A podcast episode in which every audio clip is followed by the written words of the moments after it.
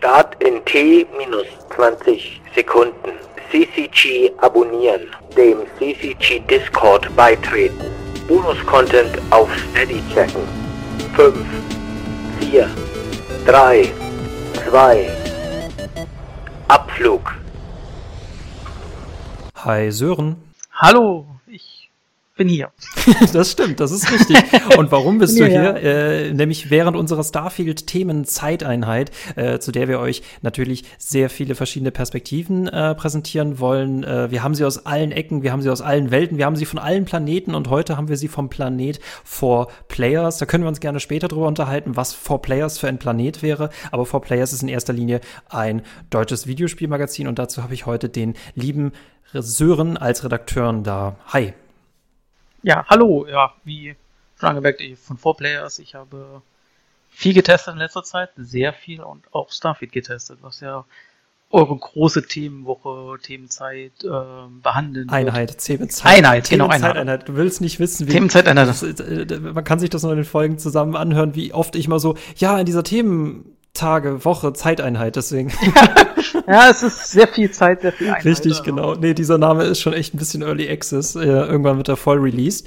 Ähm, genau, du hast es schon verraten. Äh, du gehörst zu diesen ähm, Auserwählten, die tatsächlich ja Starfield testen durften und Starfield testen mussten, denn ähm, es wurden ja äh, vorweg erstmal nicht so viele Keys rausgeschickt, ich nur so die wenigsten an die Magazine und verrate uns, wie war es für dich, Starfield zu testen?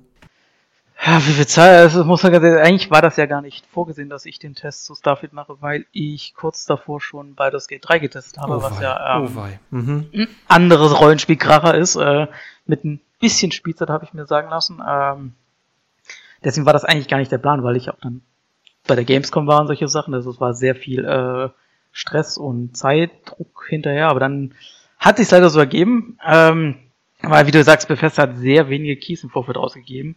Dafür relativ frühzeitig. Also das Baldur's Gate war ja eine Katastrophe, was das anging, weil durch die, äh, dadurch, dass sie den Release vorgezogen haben, war, haben wir Baldur's Gate, glaube ich, äh, vier Tage vor dem weltweiten PC-Release bekommen.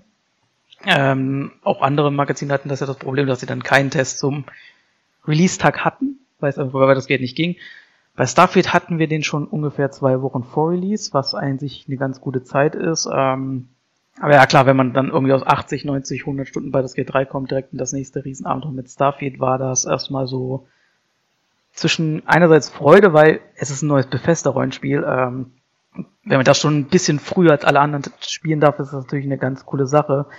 Andererseits natürlich, wo man weiß, ähm, ja, jetzt habe ich so ein nächstes 80 Stunden Rollenspiel vor der Brust, das man testen muss in einer relativ kurzen Zeit mit der Gamescom dazwischen. Ähm, das ist natürlich schon sehr viel, auch anstrengend und Starfield hat es mir auch beim Test nicht einfach gemacht. Das muss man ganz ehrlich sagen. Das war kein einfacher Test, weil ich sehr hin und her am Schwanken war, was es denn nun für ein Spiel sein will, was es für ein Spiel ist und welchen, welche Emotionen es bei mir hervorrufen möchte. Ne, das, das, das, das, das kenne ich halt auch, ne? Äh, also wenn dann der Key endlich da ist, dann habe ich, ich habe das bis heute noch und ich habe so viele Keys schon in meinem Leben erhalten, aber ich habe bis heute noch immer dieses Gefühl, ha, ich kann es jetzt vor allen anderen testen. Und dann so, oh, ich muss es jetzt vor allen anderen testen. Nämlich, ich kann ja auch dann nicht ins Internet, wenn ich mal irgendwo nicht weiterkomme, weil Guides existieren dazu halt noch nicht. Deswegen, ne, wir sind da in so einer unserer kleinen Präwelt ähm, ja, gefangen. Das ist das Problem, wenn man so, so Rätsel hat, wo man dann wirklich auch nach x Minuten lang überlegen sich denkt so, ich habe jetzt keine Ahnung, wie es ja weitergeht, aber alles, was ich jetzt hier an Zeit verblempere, ist halt, das fehlt dann hinten raus natürlich. Ähm, ist halt nicht die Möglichkeit zu sagen, okay, ich gehe mal kurz auf Google, da hilft mir sicherlich jemand irgendwie YouTube-Workshop. Das hatten wir, haben wir ja nicht. Nee, nee, dann, also nee. ich, ich muss das alles selbst rausfinden. und, ähm, ja, das kann manchmal, zumindest jetzt bei David war es jetzt nicht unbedingt das Problem, aber bei Baldur's Gate gab es durchaus doch das eine oder andere, wo ich dann schon mal dachte, okay, ich muss dieses Rätsel jetzt mal beiseite schieben, weil wenn ich mich da jetzt noch zwei Stunden lang äh, aufreibe, ähm, fehlt mir die Zeit einfach irgendwo anders. Das ist ein bisschen so, ne, als ob man den Druck der Menschheit auf sich hätte, dass man schnell Feuer erfinden müsste, aber man bekommt von niemandem Hilfe. ja, genau. Das ist, so ungefähr ist das, kommt das ganz gut hin, ja. Genau, äh, Sören ist Prometheus, jetzt wissen es alle. Aber ganz ehrlich, ne, das, das, das tatsächlich, das hört man jetzt mittlerweile auch auf Twitter sehr häufig, dass es vor allem auch kritisiert wird, ähm, welche Last gerade auf TesterInnen äh, lastet. Ähm, und ich, ich, ich es mir wirklich grauenhaft vorstelle, gerade bei Baldur's Gate, der Key kommt relativ spät und man möchte auch einen Test veröffentlichen. Es ist natürlich jetzt auch vom Unternehmen echt nicht wirklich fair, weil dann kann man die Kaufentscheidung der Menschen nicht mehr wirklich gut beeinflussen. Ich weiß nicht genau, welche Gründe es hatte, aber ich sehe es auch immer am liebsten bei Unternehmen. Keys gehen frühzeitig raus, die haben nichts zu verbergen will ich auch niemandem unterstellen, aber es ist am, am fairsten für alle, wenn PressevertreterInnen die Keys frühzeitig bekommen haben. Macht dir Gaming jetzt mit Gamescom, Baldur's Gate, Starfield, macht dir Gaming dieses Jahr noch Spaß, Sören? Mm, ja, doch. Also ich muss jetzt, man muss jetzt sagen, ich, weder bei Baldur's Gate noch bei Starfield hatte ich das Gefühl, ähm, ich muss das jetzt hier testen, ich, fühl, ich muss mich da irgendwie durchboxen. Äh, das war jetzt nicht so viel, sondern ich hatte vor allem bei Baldur's Gate 3 noch eine ganze Ecke mehr, halt sehr viel Spaß beim Spielen. Ähm, was immer noch das Wichtigste ist. Ich weiß jetzt nicht, wie es ist, wenn ich jetzt schon 20 Jahre lang irgendwie Videospiele testen würde, wie, wie es dann aussehen würde. Ich kann mir das gut vorstellen, dass man dann nach einer gewissen Zeit oder nach einer gewissen Jahresspanne, wenn man da schon, weiß ich, schon 20 Mal sowas durch hatte oder 30 Mal solche solche Situationen hatte, dass es dann wirklich einen schon so ein bisschen nervt oder zur Routine wird und man das einfach nur noch runterrasselt. Aber ähm, ich hatte jetzt wirklich noch viel Spaß. Es war natürlich auch sehr viel Stress, das muss man ganz ehrlich sagen. Aber ähm, ich hatte jetzt zu keinem Zeitpunkt das Gefühl, dass ich, äh, sag ich mal, zerbreche, kaputt gehe oder sonst irgendwas, sondern das meiste hatte ich wirklich Spaß. Ich hatte auch mit Starfield viel Spaß. Ähm, weiß halt auch, aber auf eine andere Art und Weise vielleicht ein bisschen Spaß war, weil ähm, ich zum ersten Mal in so einer Situation war, wo ich nicht wusste, wie wird der Test am Ende ausfallen. Bei so, bei manchen Spielen, so in Baldur's Gate 3, da wusste ich dann irgendwann nach 30, 40 Stunden schon so, okay, ich weiß, wohin mich dieses Spiel leitet und ich weiß, in welche Richtung ich ungefähr gehen will. Und es müsste schon sehr viel ähm, passieren, dass der Test am Ende ganz anders wird, als ich es bisher den Eindruck hatte. Und bei Starfield war es halt wirklich, wie gesagt, ein Auf und Ab. Und das hat es ein bisschen schwieriger gemacht, als es vielleicht sein muss. Das äh, finde ich immer sehr interessant, dass man, in, also manche Tests von Leuten sind halt sehr, sehr sehr trocken oder sehr einfach in dem Sinne, weil sie das Spiel einfach mögen. Oder es ist einfach übelst schlecht. Und die, besonders diese so sehr, sehr durchwachsenen Tests, die finde ich immer ultra spannend, wo man auch so ein bisschen merkt, der Autor, die Autorin hat sich wirklich, sie musste mit sich selbst kämpfen, auch irgendwann mal ein Urteil zu fällen, weil alle Welt wartet darauf, was sagst du denn jetzt? Und man weiß wirklich nicht, was man sagen soll. Und auch dieses Auf und Ab habe ich auch wirklich in deinem Test ähm, gespürt. Ähm, wie findest du es? Ja, ich, hm? genau, ja. Ja, damit ich, so, ich glaube, dass es, äh, wenn man gute Spiele testet, ist sowieso mal, dass es Spaß, weil es ein gutes Spiel, das macht einen halt dann automatisch Spaß, im besten Falle. Ähm, es gibt auch schlechte Spiele, da können der Test sehr viel Spaß machen, weil man halt einfach, einfach ähm, ja. die Möglichkeit mhm. hat, einen Zerriss zu schreiben. Aber es gibt halt wirklich so Spiele, die sind so einfach langweilig und schlecht und dann zieht sich's ganz schön. Hast du dann, dann hat man wirklich auch keine Lust auf den Test. Äh, ich persönlich nicht, aber mein Kollege Jonas hat äh, ein Spiel namens Loop 8 getestet und ähm, ist so ein bisschen Persona Visual Novel mäßiges äh, äh, Zeug gewesen und das war halt wirklich so ein Spiel, das war halt nicht äh, besonders gut, es war aber auch jetzt nicht extrem schlecht, aber halt wirklich langweilig die meiste Zeit und dann zieht sich so ein Test natürlich schon mal, wo man sich denkt, so, ich würde die Zeit lieber für was anderes nutzen. Du kannst dir vielleicht denken, also nee, kannst es dir nicht, aber du, wenn ich es gleich ausspreche, wirst du eigentlich alles schon wissen, nur weil ich den Namen ausspreche. Cyberpunk 2077, PS4. Ah ja, gut, okay, ja, okay. da, das ist ja, das ist ein besonderer Punkt, das muss oh ich sagen. Gott, diese Beziehung. Und ich, und ich, so, ich bin ja nicht mehr der größte Cyberpunk-Fan, äh, zumindest zum Release nicht gewesen, um Gottes Willen. Ähm, und das war nicht nur wegen der Bugs. Ich habe zum Glück am PC gespielt, aber ähm, ja, Cyberpunk hatte viele Probleme, aber ich kenne die Konsolenversion, ich habe die Videos davon gesehen. Ja, äh, ich glaube, wenn man das testen musste, ist das schon wahrscheinlich nicht angenehm gewesen. Nee, das Spiel hat, hat alles in mir geändert und seitdem kann ich auch irgendwie auf kein Spiel so richtig gehypt sein. Also ich bin dann gehypt, wenn ich es dann spiele, aber ich kann von Marketing nicht mehr erwischt werden. Da hat, das hat, da hat mich Cyberpunk immun gemacht nach einer sehr schmerzhaften Behandlung. ja, das, das kann ich, glaube ich, nachvollziehen. Ich glaube, da geht es draußen sehr vielen so, die halt wirklich äh, da dann so ein bisschen, ja, mit Vollkaracho gegen eine Hypewand gefahren sind. Ähm, ja, die bestand aus Adamantium, ja. Ich bin ja, auf. F ja, ich, ich, ich hoffe irgendwann, dass irgendwann mal irgendjemand, Jason Schreier oder so, die große Geschichte hinter diesem ganzen Cyberpunk-Debakel erzählen kann. Weil da muss wirklich intern so viel schief Oh Gott, ne? wenn du das Weihnachtsgeschäft noch mitnehmen willst, aber den Leuten dann irgendwas servierst. Ähm, ich bin auf Phantom Liberty gespannt. Meine Beziehung mit diesem Spiel bleibt richtig schwierig. Ähm, wie ist deine Beziehung zu Starfield, der du ja jetzt im Gegensatz zu allen anderen, die das ja quasi jetzt über Monate genießen können und dürfen, du das aber wirklich innerhalb von zwei Wochen halt durchspielen, beziehungsweise halt sehr, sehr viel spielen musst, um da halt ein Urteil zu, zu fällen? Mm, es ist sehr ambivalent, würde ich sagen. Also meine Wertung drückt es vielleicht am Ende nicht ganz so aus, weil es ist, kann man sagen, es eine 82 geworden, ähm, was jetzt für ein Bethesda-Spiel jetzt auch nicht die allerhöchste Wertung ist, aber jetzt auch nicht ein Totalausfall ist, ähm, wie Fallout 76 an der Stelle erwähnt. Ähm, aber ich habe wirklich Schwierigkeiten gehabt. Also ich habe mit meinen Kollegen ab und an so ein bisschen drüber gesprochen, weil die auch gefragt haben, ja, wie ist es denn jetzt so? Wie entwickelt sich das so? Und das war immer so, ich weiß es nicht. Ich bin halt wirklich am Anfang, dachte ich bei Starfield, die ersten vier, fünf Stunden mega geil. Super cool, das macht richtig Bock, geiles Universum. Ähm, dann wollte ich es spielen wie ein klassisches Bethesda-Rollenspiel, wie ein Skyrim, wie ein Fallout 3, ein Fallout 4 und war sehr schnell ernüchtert. Ähm, können wir gleich noch näher drauf eingehen. Dann habe ich es anders gespielt, nämlich nicht wie ein Bethesda-Spiel, sondern habe mich einfach erstmal gesagt, okay, ich mache jetzt erstmal die Hauptstory fertig, bevor ich noch irgendwas anderes mache. Und dann hat es irgendwann einen Klick gemacht und ich dachte so, es ist doch eigentlich ganz geil, was hier teilweise passiert und was ich für Geschichten hier erlebe. Und ähm, ja, es ist halt, wie gesagt, wirklich so ein Auf und Ab gewesen. Ähm, wenn ich das über Monate gespielt hätte, weiß ich gar nicht, ob das so viel anders gewesen wäre, weil dann hätte es, also wenn ich es wirklich privat gespielt hätte, nach 10 Stunden, 15 Stunden gemerkt, ey, das macht mir keinen Spaß, dann hätte ich es wahrscheinlich auch mal beiseite gelegt und gesagt, okay, ich brauche jetzt was anderes zum Spielen. Was, und das möchte ich äh, an der Stelle halt wirklich betonen, es kann natürlich auch sein, dass ich davor halt so ein Ausnahmespiel wie Baldur's Gate 3 gespielt habe. Ähm, das mag das beeinflusst haben oh so ein bisschen, nein. weil man da einfach, weil man da einfach von einer echt coolen Hauptstory und einer coolen Dialogen und so weiter zumindest Starfield geht, wo vielleicht ähm, Dialoge nicht unbedingt das Nonplusultra schlechthin sind. Oh, ah, also, äh, gib mir bitte einen Vergleich. Du, du gehst in einem einen Restaurant essen und musst dann in Starfield. Wie würdest du, also wenn das beides oh. zwei Essens, also zwei kul kulinarische Etablissements wären, was wäre das eine, was wäre das andere? Boah, das ist richtig schwer. Aber ich glaube, wenn man, wenn man vielleicht von einem dreieinhalb Sterne Restaurant zu einem fünf Sterne Restaurant wechseln würde. Ich weiß nicht, ob es so viele Sterne Restaurants gibt, aber ich nehme es jetzt Ah, du meinst aber von fünf Sterne äh, Baldur's Gate in den Genau, ja, fünf Sterne Baldur's Gate zu Bald Starfield dreieinhalb Sterne. Ich, ich glaube, genau. Bethesda hätte gerade äh, hätte gerade die Ohren gespitzt, was? Wäre geil, wenn es fünf Sterne ist, leider nicht ganz geworden. Ähm, aber drei Sterne. Aber ich habe da Hoffnung. Sterne. Oh, okay. Ich ja, also vielleicht dreieinhalb bis vier. Also es wäre so, wirklich so genau dazwischen irgendwo, würde ich einschätzen. Hast du an manchen Tagen McDonalds gedacht?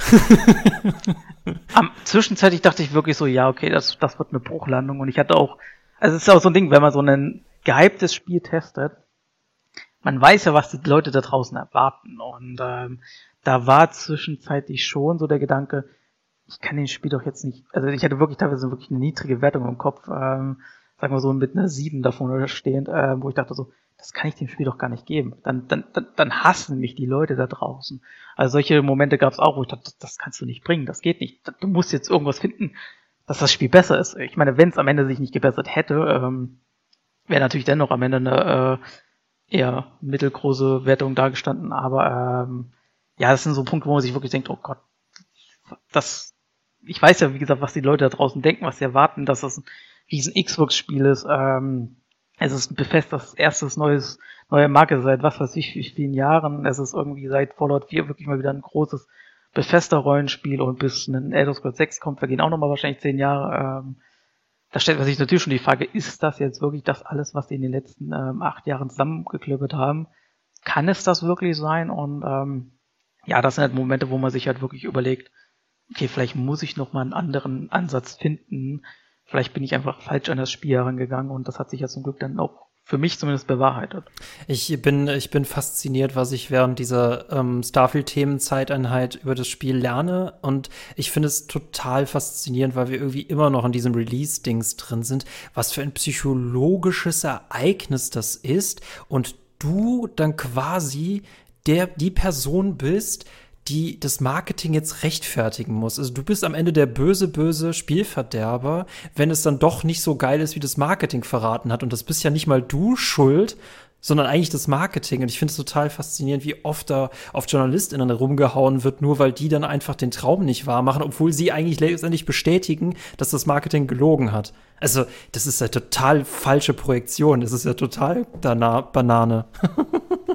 ja, auf jeden Fall. Das ist so, wir sind dann halt so die Ersten, die halt dann, ähm, ja, dieses Marketing, ich will es nicht sagen, aufdecken, in Anführungszeichen. Ja, ähm, ist ja nicht so, dass wir jetzt irgendwie hier groß so äh, Enthüllungsjournalismus betreiben, um Gottes Willen. Ähm, aber dann halt wirklich so die ersten so, ja, äh, guck mal, ihr könnt halt gar nicht von äh, Planet zu Planet fliegen, sondern das ist alles ein bisschen getrennt voneinander und ähm, hier gibt's Probleme und da gibt's Probleme und natürlich sind wir dann die ersten, die halt, weil von Marketingseite bekommst du immer noch das äh, hochpolierte, was weiß ich nicht, alles gesagt und Gameplay und so weiter gezeigt und wir zeigen dann so, ja, das ist halt die Wahrheit, Leute. Und ähm, ja, und dann gibt's natürlich leider, wie es im Internet ist, sehr viele Fanboys, sehr viele Leute, die halt einfach wirklich ein sehr enges, starres Sichtfeld haben und dann sagen so, nee, das kann nicht so sein. Das, was du sagst, ist falsch. Die meisten, doch zumindest erkennst dann im Nachhinein doch, oh, okay, ich weiß vielleicht, was du meinst. Vielleicht, vielleicht sehen es manche auch Leute immer noch anders und sagen so, okay, ja, mich stört das nicht so, aber ich weiß, was du meinst. Aber es gibt natürlich immer, wie gesagt, einige Leute auch, das gibt man vor allem im englischen Journalismus, äh, wenn es da sehr gehypte Titel gibt, sei es in Zelda, Cyberpunk war halt auch so ein Thema. Gut, bei Cyberpunk war es so extrem, dass sich das dann schnell gewandelt hat. Ähm, dann ist leider auf die Entwickler gegangen, was jetzt auch nicht sehr hilfreich ist, wenn man die Entwickler anfängt zu beleidigen. Ähm, ja, aber wir sind natürlich, wie gesagt, wirklich so die erste Welle, die es dann als abbekommt, weil wir auch die ersten sind, die es spielen können. Jetzt mal abgesehen von QA-Tester und solche Sachen, die intern das alles regeln. Also ist aber, ich spiele, ich, ich teste seit sechs Jahren Videospiele und diese Perspektive hatte ich so noch nie gehabt und das ist, das erwischt mich gerade irgendwie ziemlich kalt. Es ist ja so wirklich ein Kampf zwischen zwei Realitäten, der Wunschrealität und der echten Realität. Und du bist quasi so derjenige, oder eine TesterInnen sind quasi diejenigen, die dann quasi diese, diese Brücke bilden. Und es ist natürlich total einfach, eine selbsterfüllende Prophezeiung. Also die Leute wollen natürlich selbsterfüllende Prophezeiung, dass das Marketing halt recht hat, ne? Es ist sehr angenehm, um God of War Ragnarok Ragnarök zu testen, weil das ist auch einfach gut und es hat auch nicht gelogen. Es ist aber dann schwer, wenn es halt wirklich krass auseinander liegt. Und ich sehe das Marketing vor allem da in der Hauptverantwortung. Klar, die müssen Spiele verkaufen, aber warum hast du in so einer 40-Minuten-Präsentation bei Starfield diesen, diesen Eindruck von, ja, ihr könnt alles machen und ich will diesen Satz nie wieder im Marketing hören, weil es stimmt ja auch einfach nicht. Die Leute haben dann viel zu unrealistische Erwartungen. Ich bin für ein Marketing der Einschränkungen. Leute, ihr könnt in unserem Spiel nicht das machen, aber ihr könnt das machen. Und dann ist auch niemand enttäuscht. Ja, das wäre wunderschön. Ja, natürlich ist natürlich muss man auch dazu halt immer sagen, ist halt natürlich ein Todd Howard. Äh, Todd Howard ist, äh, so toll er als Creative Director ist und Spieledesigner ist und solche Sachen, er kann halt auch seine Spiele gut verkaufen. Oh ja. Manchmal auch gerne über Wert verkaufen. Und das meine ich überhaupt nicht negativ, das konnte auch ein Peter Molyneux, das kann ein, ähm, ein Sid Meier, ein Hideo Kojima und solche Sachen, äh, die können auch manchmal auch ihre Spiele halt ein bisschen besser verkaufen, als das sind, weil sie es vielleicht auch ein bisschen anders sehen, äh, vielleicht einen anderen Eindruck haben, ich meine, der arbeitet seit acht Jahren an diesem Spiel, der wird sich jeden schon sagen, ja, in acht Jahren haben wir halt nur das geschafft, was jetzt ihr da seht. Wie gesagt, ohne das irgendeiner Weise negativ zu meinen, ähm, sondern der, äh, da holt man halt hier noch ein paar Prozent mehr in, äh, in der Rhetorik raus, um das Spiel noch ein bisschen krasser zu verkaufen, als es vielleicht am Ende ist. Ähm, ja, aber das sind halt, wie gesagt, das sind so Punkte. Ähm, bei den meisten Spielen ist das wirklich, wie gesagt, gar kein Problem, weil, und das muss man da draußen, glaube ich, auch immer verstehen ist, wir Tester wollen ja auch wirklich eigentlich gute Spiele haben. Wir sind ja nicht dafür da, dass wir gute Spiele nehmen und sie denken, das zerreiße ich heute. Einfach just weil, weil du Macht hast. ja, genau. Weil ich, ich bin das Erste, der spielt und sagt so, ich möchte das Spiel zerreißen, weil ich möchte, dass das Spiel schlecht ist. Um Gottes Willen, ich würde am liebsten wirklich nur Spiele testen, die wirklich geil sind, die wirklich cool sind. Weil das sind immer noch mit die einfachsten Tests. Äh, dann God of War zum Beispiel, ähm, God of War Ragnarök ist halt einfach ein gutes Spiel und da wusste man schon, dass man ein gutes Spiel bekommt, weil das halt auf dem aufbaut, was God of War vier, fünf Jahre vorher gemacht hat. Ich glaube, da war es wahrscheinlich eine ähnliche Situation mit dem ersten God of War, was ein fantastisches Spiel ist, also mit dem Reboot God of War, sag ich mal so. 2018. Aber ich glaube, da wird, mhm. genau, da werden wahrscheinlich dennoch aber auch einige gesagt haben, ey, was ist, wenn das Spiel schlecht wird? Wenn sie, also bevor sie spielen konnten, wo du dann, wo du als Tester ausgewählt bist, sag ich mal so, Redaktion hat sich festgelegt, du wirst das Spiel testen, ähm, wo du dann wahrscheinlich auch die Frage gestellt hast, was ist eigentlich, wenn dieses Spiel, was so von, was so diese Sony-Speerspitze ist, was, wenn das schlecht wird? Und das ist halt natürlich immer so ein Punkt, wo man sich sagt, weil du hast halt dann eine öffentliche Meinung, du tust die Kunden. Und zu dem Zeitpunkt weißt du ja auch teilweise noch gar nicht, was geben andere Redaktionen. Was, wenn du so ein richtig krasser Outliner bist. Das ist, das finde ich, ja. das finde ich auch immer mega witzig. Man will immer irgendwie so im Schnitt sein und bloß nicht zu weit drüben und bloß nicht zu weit unten. Also als ob alle beim Referat das Gleiche am besten abgeben müssen, ne? Weil dann hat man diese Metacritic-Wand. Ah, es ist so eine 80er Durchschnitts- oder 90er Durchschnittswertung, bla, bla, bla. Und äh, ich finde es immer schade, wenn manche Magazine einfach ihre 10 von 10 einfach so raushauen, dann hat die für mich an sich keinen Wert mehr. Ich finde es faszinierend, dass ihr eine 82 vergebt und die GameStar, glaube ich, eine 81. Also ihr seid beide, ihr seid ja beide so in dem, in dem unteren 80er-Bereich. Dein Test las sich jetzt nicht so negativ wie der von der GameStar und da ist man auch schon, da gab es jetzt eine Kolumne zu, dass ähm, man überlegt, ob man da den Testen vielleicht noch ein bisschen nachkorrigiert, dass es sich zumindest nicht so liest, als sei es plötzlich eine 60. Also der GameStar-Test las sich dafür, als ob das Spiel eine 60 wäre. Dein Test liest, siehst sich wie eine 80. Und ähm, würdest du auf den Punkt jetzt schon reagieren wollen? Sonst hätte ich eine sehr entscheidende Frage für dich. Äh, also ich kann es bei der GameStar verstehen, ich habe den Test ja auch dann gelesen. Ich war auch, weil die GameStar hatte schon davor, glaube ich, am Tag davor oder am, am Morgen davor eine News online gestellt mit äh, heute Abend kommt unser Test und er wird für Diskussion sorgen. Mhm. Und da dachte ich mir schon, wow, okay, wird die Games jetzt, also ich kann, ich konnte es, es hätte ja in zwei Richtungen geben, entweder sie geben eine Wertung, die noch höher ist als Baldur's Gate 3 und Baldur's Gate 3 hatte bei denen die mit 95, abzüglich der Bugs haben sie glaube ich eine 90 gegeben, aber ohne die Bugs ist also 95 gewesen, die höchste Gamestar-Wertung bekommen. Ähm, und da dachte ich dann so, okay, ich kann es mir nicht vorstellen, dass sie jetzt dafür eine 96 geben. Wäre aber theoretisch auch eine Möglichkeit für, gewesen für Diskussion. Oder geben sie halt wirklich eine knallharte Abstrafung am Ende ist die Wertung, wenn man die 81 sieht, das ist, finde ich, ist eine Wertung, die kann man dafür auf jeden Fall geben. Ähm, ohne Probleme, meiner Meinung nach, ohne dass das für große Diskussionen sorgen sollte. Ähm, aber ja, der Test las sich durchaus negativer, weil das aber, glaube ich, so ein Punkt ist, wenn du so positive Punkte erwähnst, die jetzt ähm, nicht so ganz groß der Rede wert sind, weiß ein Charakter, die der echt cool ist in Starfield, sei es dann ein paar Punkte, da ist manchmal so eine Seite, wo du positive Punkte aufzählst aber dann kommst du zu den negativen Punkten, die du vielleicht ein bisschen weiter ausführst, wo dann viele negative Punkte hintereinander kommen und dann wirkt es also so wie so, okay, der hat ja nur Negatives an dem Spiel gefunden. Ähm, obwohl der Tester wahrscheinlich dennoch sehr viel Spaß hatte, aber dann ist vielleicht die Gewichtung einfach im, Te im Test halt vielleicht ein bisschen unabsichtlich falsch äh, aufgenommen worden. Ähm, und das führt dann zu so äh, Diskrepanz. Und das hatte ich ja selbst auch beim Schreiben, ähm, dass ich mir irgendwann, oder zumindest meine Notizen irgendwann erwischt habe, ich notiere mir hier gerade richtig viele negative Punkte, ähm, wo ich halt wirklich dachte, okay, jetzt geht's in eine ganz falsche Richtung. Ähm, aber das ist dann, wenn man den fertigen Test schreibt, ist das natürlich noch was anderes. Und ich finde auch, wie gesagt, du ansprichst, ähm, man versucht so irgendwo irgendwie so natürlich eine faire Wertung zu finden, die im besten Fall natürlich nicht zu krass abweicht von der Norm, weil man sich dann denkt, so, habe ich das falsch beurteilt? Habe ich da vielleicht zu krass die rosa-rote Brille aufgehabt oder zu sehr die negative Brille? Ähm, aber wenn ich jetzt wirklich am Ende den Eindruck gehabt hätte, Starfield ist halt nichts, das ist halt irgendwie, weiß ich nicht, ein 70% Spiel jetzt mal ausgedrückt, dann hätte ich das auch gegeben, weil diese Fragestellung, kann das Spiel wirklich so oder so sein, die kommt dann während des Tests auf, aber wenn ich dann den Test schreibe und ähm, dabei dann natürlich auf einen gewissen Punkt hinarbeite, und mir dann am Ende den Test durchlese und im besten Fall ist der dann schon ganz gut und muss nicht mehr ganz so krass ähm, hingefeilt werden, dann ist das wirklich der Punkt, wo ich dann meistens sage, okay, jetzt weiß ich, okay, welche Wertung ich final gebe. Ähm, und meistens argumentiert der Text auch in diese Richtung und dann kann ich hinter diese Wertung auch stehen. Davor überlegt man natürlich, hm, kann das sein, ist das so, solche Sachen, aber wenn man dann wirklich so diesen finalen Text hat, ist das dann nochmal eine andere Sichtweise teilweise, weil man dann einfach merkt, okay, ich habe jetzt meine Gedanken, die ich alle hatte, mal irgendwie zu einem Textwald zusammengefasst. Dann liest man sich ihn durch und denkt so, ja, okay, ich weiß es jetzt. Das ist die Wertung. Das ist dieses ewige Auf und Ab, das man da versucht in der Ordnung zu bringen. Mhm. Ne? Das ist, äh, finde ich, total, genau. total spannend. Also, das ist, Klar. das ist eigentlich sehr schön gesagt. Ne? Das ist deswegen, weil, äh, wenn man das mit Linien vergleicht, ein gutes Spiel ist halt einfach eine super schöne Linie. Da muss man nicht großartig nochmal drüber gucken. Ne, man hat diese, man hat diese Joule, man hat dieses Movement, dieses Momentum in die eine Richtung. Bei einem negativen Spiel ist es auch. Aber wenn es hin und her geht und dann will man die Bilanz haben, dann müssten halt eigentlich alle Ausschläge gegengerechnet werden. Ne? Und das stelle ich genau. mir super brutal vor. Ich frage mich aber auch, ähm, gerade weil auch die GameStar in Kolumnen darauf eingeht, wie anstrengend diese Testprozesse sind, wo ich mich dann frage, hat das nicht dann auch wiederum Auswirkungen auf die Wertung, wenn man dann halt quasi Tag und Nacht dann damit zubringt? Ich finde, ne, das repräsentiert jetzt nicht so die Erfahrung, die man damit hätte, wenn man es einfach ganz normal spielen würde mit ausreichend Zeit.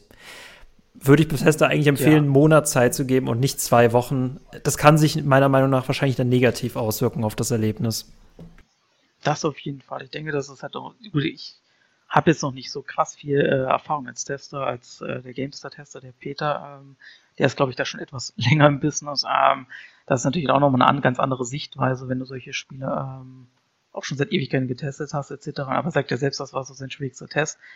Weil halt natürlich dennoch, dass man zwei Wochen Vorlaufzeit hatte, ist das immer noch recht wenig für ein Bethesda-Rollenspieler. Ähm, ja, das ist halt so, äh, gib mir mal zwei Staffeln zu gucken, aber man hat nur Zeit, zwei Folgen zu sehen. Dann, also, ja. also du kannst mir nicht erzählen, ähm, dass irgendein Magazin in diesen zwei Wochen alles gesehen hat. Das kann ich, Auf gar kann ich mir beim besten Willen. Ich meine, ich mein, wenn man böse ist, würde man sagen, man hat ja auch bei Skyrim finden Leute nach zwölf Jahren immer noch Sachen, die keiner vorher gesehen hat.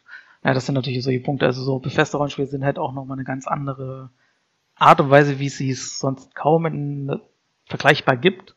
Ähm, das ist halt nochmal so ein Punkt, wo man natürlich viele Punkte, und das Universum ist halt riesig. Wer weiß, ob ich da nicht vielleicht irgendwo einen Planeten in diesem riesen Wall von Planeten halt irgendwo gesehen habe, der richtig krass ist.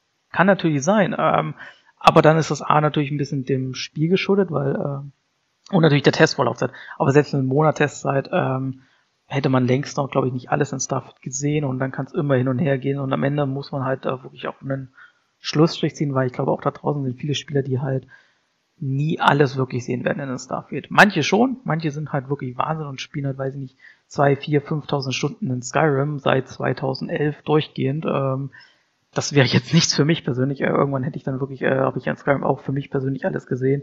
In Starfield spiele ich jetzt auch nach dem Test noch weiter. Ähm, habe da ja auch noch ein paar andere Erfahrungen gemacht und aber bleibe immer noch so dabei, wo ich sage so, da sind immer noch für mich zu viele Mängel drinne, weswegen ich jetzt nicht so eine ganz krass hohe Wertung geben könnte. Ihr, ihr merkt, welches Riesenfass wir da aufmachen und ich finde das alles ultra spannend. Ähm, ich möchte dir trotzdem, bevor wir dann auch wirklich inhaltlich reingehen, aber ihr versteht schon sicher, warum das wichtig ist, über das wir alles sprechen, weil das ist nun mal genau der Raum, in dem wir uns gerade befinden. Äh, aber trotzdem die Frage an dich, Sören, weil das jetzt habe ich auch schon öfter mal in Diskussionen gehabt. Findest du, dass man ein Spiel durchspielen muss, um es bewerten zu können?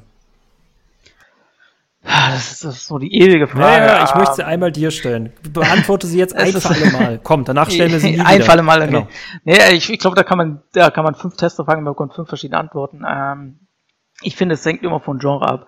Ein Rennspiel, ein Forza Horizon, äh, einen, weiß ich nicht, äh, Forza Motorsport, einen Gran Turismo und so weiter, die, sowas, ah, ist eher die Frage, kann man solche Spiele durchspielen, solche Rennspiele? Und die andere Sache ist halt, ist halt so, oder auch eine FIFA, soll es das sein, sind so Spieler, die muss man, glaube ich, nicht unbedingt durchspielen, weil man da nach einem gewissen Zeitpunkt schon eigentlich gerade alles gesehen hat, was man sehen muss. Ähm, Spiele, die sehr viel Wert auf Story legen. Ein Baldur's Gate 3, einen, auch einen Starfield in gewisser Weise, auch andere Rollenspiele oder auch einen Bioshock als Shooter zum Beispiel beispielsweise zu sehen. Ich finde schon, weil mit einer Story, also mit dem Ende kann bei einer Story sehr viel noch in eine andere Richtung gedreht werden. Das muss man natürlich dann auch wie gesagt, in einem Test verargumentieren, äh, sage ich mal so, aber das ist natürlich auch immer, wie gesagt, bei einem Ende sehr, sehr schwer, weil Spoilergefahr etc. Ähm, aber man findet eigentlich immer Wege und Möglichkeiten, das irgendwie zu fassen, aber wir halten es so, dass wir eigentlich schon so eigentlich die Spiele immer durchspielen, so die sich anbieten, dafür durchzuspielen. Äh, also in Baldur's Gate 3 habe ich tatsächlich durchgespielt in der Testlaufzeit. Bei Starfield habe ich zumindest das Ende der Hauptkampagne gesehen sämtliche Nebenquests und so weiter ist natürlich immer so eine Sache der Zeit. Wie viel Zeit hat man Vorlauf? Ein Starfield hat wahrscheinlich, was weiß ich, wie viele Nebenquests. Äh, da würde ich ganz klar behaupten, das hat, die habe ich nicht alle im Test gesehen. Um Gottes Willen, ich habe auch nicht alle Fraktionen rauf und runter gespielt, um da alles zu sehen, weil das wäre dann einfach wirklich ein Punkt gewesen. Ähm, das wäre zu viel Zeitinvestment auch gewesen, für den, um den Test noch zu einer respektablen Zeit fertig zu bekommen. Da erinnere ich mich immer an meinen äh, nervenaufreibendsten Test zurück, nämlich zu Death Stranding. Und da war tatsächlich die Bedingung von Sony, man muss es durchgespielt haben. Die haben das sogar getrackt. Und wenn du es nicht durchgespielt hast innerhalb der Testzeit, dann darfst du deine Review dazu nicht veröffentlichen. Das war, okay, das war ein krasses Ding, 40-Stunden-Spiel, äh, ging eigentlich, aber ich dachte mir auch so, das muss man nicht durchgespielt haben, um dazu eine Bewertung abzugeben. Ich meine, wir sind jetzt nicht diejenigen, die sagen, wir machen ein Urteil für die nächsten 100 Jahre, sondern wir sagen, eigentlich sagen wir eigentlich nur, ob man es zum Release kaufen soll oder nicht. Weil wenn dann DLCs dazu kommen, müsste man eigentlich die Wertung auch wieder ändern. Aber ne, für mich persönlich, das Spielgefühl muss erreicht sein. Und wenn zwei Drittel schlecht sind, dann wird das letzte Drittel daran auch nichts mehr ändern. Definitiv. Man muss ja sagen, Starfield ist auch eins der Spiele in letzter Zeit, die halt so ein Early Access haben mit äh, Kauf, eine teure Version, du kriegst fünf Tage Vorabzugang, so ein Quatsch. Ähm, bin ich gar kein großer Fan von. Einerseits aus privater Sicht nicht, weil ich finde das einfach keine coole Taktik. Aus wirtschaftlicher Sicht ist es natürlich geil für die Publisher. Äh, ich kann den, ich kann die Pre-Order-Zahlen in die Höhe schießen lassen und verkaufe noch eine teure Version, nur weil Leute, damit Leute halt äh, drei Tage, vier Tage, fünf Tage früher spielen können. Ähm, richtig schön das FOMO ausnutzen. Ähm, aber aus Tester-Sicht ist das ziemlich scheiße, weil für uns bedeutet das meistens wir bekommen Spiele nicht unbedingt viel früher, als es sonst der Fall ist, aber die Embargo-Zeit liegt viel weiter vorne, mhm. weil, weil ja, die Leute können ja schon fünf Tage vorher spielen. Oh. Auf einmal ist das so, okay, ihr bekommt das Spiel immer noch so, ihr bekommt das Spiel immer noch, weiß ich nicht, neun Tage vor Release, aber der Test muss nach vier Tagen fertig sein, weil dann ist ja schon dieser Early Access. Ja, danke dafür. Das ist ja kompletter Quatsch. Also, ähm, wenn, wenn wenigstens die Zeit für NDAs oder so angepasst werden würde, sagen, okay, bekommt das Spiel halt dann statt neun Tage früher, bekommt es schon, weiß ich nicht, 14 Tage früher. Cool, aber das ist leider nicht immer der Fall und dann hat man wirklich ein Problem, dass man ein Spiel auf einmal in einer viel kürzeren Zeit nochmal testen muss ist dumm. Ich, äh, ich, ich möchte für mich sprechen und ich wahrscheinlich spreche ich auch für dich. Äh, wir lieben unseren Job, wir lieben unsere Jobs, auch wenn wir uns manchmal wahrscheinlich so vorkommen, als seien wir in einer wirklich weirden Sitcom gefangen. ja, auf jeden Fall. Ich, ich mag das wirklich sehr, sehr gerne. Ähm, aber es ist halt natürlich gewisse Dinge, gewisse Entscheidungen, die natürlich bei Publishern passieren sind, nicht, betreffen nicht nur am Ende den Endkunden, sondern natürlich auch uns als äh, Videospieljournalisten, sage ich mal so, weil wir da natürlich auch mit den Konsequenzen leben müssen. Ich kenne tatsächlich und schon. Das ist, eine, das ist, ist eine privilegierte Ansicht natürlich. Ich kann ja das Spiel immer noch weit vor allen anderen spielen. Cool, aber es ist natürlich auch gleichzeitig mein Job. Und, es ist ähm, vorher wegen deinem ja. Job. Ne? Das ist für mich auch immer. Ich habe mhm. manchmal den Eindruck, dass, dass mein liebstes Spiel möchte ich eigentlich gar nicht testen, weil sonst müsste ich eigentlich beide Interessen miteinander sich bekriegen lassen. Ich bin mir bei Silent Hill 2 Remake bin ich mir nicht sicher, aber das klären wir mal anders. Ich kenne tatsächlich schon die letzte Frage dieses Podcasts und ich hoffe, dass ich sie bis zum Ende nicht vergesse, die ich dir stellen werde. Aber lass uns mit Starfield weitermachen, weil mich die für mich relevante, also die für mich interessante Frage mich würde interessieren, ob du so, so eine Art Testtagebuch geführt hast, ob du das Up und Downs irgendwie noch rekonstruieren kannst. Ich möchte aber vorweg eine andere Frage stellen. Hast du das Gefühl, weil man hört es andauernd, heute denke ich so darüber, heute denke ich so darüber. Ist Starfields Problem diese Friktion zwischen Marketingerwartung und wie es letztendlich ist? Oder hat dieses Spiel einfach echt eine Schwierigkeit zu präsentieren, was es ist? Also, dass man erst nach zehn Stunden verstanden hat, wie es funktioniert? Äh, jein. Also, das Marketing hat natürlich eine Rolle gespielt. Ich, ich glaube, ich spreche für viele Leute, dass ich wirklich von der E3 oder nicht E3, von dieser Microsoft-Präsentation zur Zeit der diesjährigen nicht E3 mhm, ähm, mhm. begeistert war. Ich war wirklich angetan, diese 40-Minuten-Präsentation von Todd Howard und Bethesda, dem ganzen Team. Da dachte ich, wow. Man wusste ja vor von Starfield bis auf ein paar Trailer und die letztjährige Gameplay-Präsentation oder davor, die halt so wirklich ein bisschen, ja, wo es ein bisschen sehr nach No Man's Sky aussah, äh, bei der erstmaligen wirklich ausführlichen Gameplay-Präsentation, dieses Jahr die Präsentation war ganz anders. Auf einmal hat man gedacht, okay, ich weiß, wohin ihr wollt. Ähm, das ist natürlich im Hinterkopf, wo man sich denkt, okay, ich, geil, was mir hier total verspricht, der Wahnsinn. Ähm, dann spielt man das Spiel. Und die ersten Stunden waren halt wirklich krass. Ähm, da hat man wirklich noch so dieses Gefühl, okay, ich weiß, was alles auf mich zukommt. Aber irgendwann merkt man den Punkt A, Starfield erklärt sehr schlecht teilweise seine Spielmechaniken. Ja. Das hat einen Einfluss auf jeden Fall darauf, wie man das Spiel wahrnimmt. Ähm, man merkt die, immer noch die Limitierung der Engine. Ähm, so gut sie verbessert wurde, es gibt Limits, die halt einfach für ein modernes Spiel ein bisschen sehr ungewohnt sind. Ähm, und drittens, was für mich so der entscheidende Punkt ist, ich habe manchmal das Gefühl, dass Starfield einerseits ein Rollenspiel sein will, aber andererseits auch eine Simulation irgendwie sein möchte und manchmal zwischen diesen Stühlen sitzt und man wollte irgendwie beides erreichen und hat halt eigentlich viel mehr diesen Rollenspielpart abgedeckt, was ja gut für Bethesda ist. Aber da hat man noch dieses Gefühl, so, hier sollte eigentlich auch mal mehr sein. Hier hatte man vielleicht sich noch mehr vorgenommen. Und das erfüllt man nicht, aber die Reste sind halt irgendwie da und dann ist das halt so ein bisschen fühlt sich das manchmal sehr komisch an. Für mich zumindest im, beim Testen. Ne, also ich, hm, ich, ich habe ich hab das Gefühl, wir bewerten so ein bisschen den Anfang, denn es sieht nach einer Baustelle aus, womit mehr gemacht wird. Und das ist jetzt so ein bisschen Schrödingers Weltraumkatze. Ist das jetzt eine Baustelle, die noch fortgeführt wird oder ist es das jetzt schon gewesen? Ne? Ja, das ist natürlich das Ding. Ich, ich sag mal so, am PC kann man es sich einfach machen. Ähm, hier waren Bethesda-Spiele halt immer eine Art Baustelle, die halt irgendwann Modder aufgegriffen haben und haben daraus ähm, teilweise fantastische Werke gemacht, die sich besser gespielt haben, wo es neue Stories und so weiter gab. Und ich sehe in Starfield auch sehr, sehr, sehr viel Potenzial für geile Mods. Ähm, die Frage ist natürlich nur, wann kommen diese krassen Mods alle? Das ist natürlich auch immer ein ähm, Zeitaufwand, den man nicht einfach so unterschätzen sollte. Ähm, und natürlich, wie gesagt, das ist der Punkt, also es ist halt, ja, was macht Bethesda noch draus? Ich meine, es ist ja ein DLC, ein großer Story-DLC angekündigt für irgendwann mal.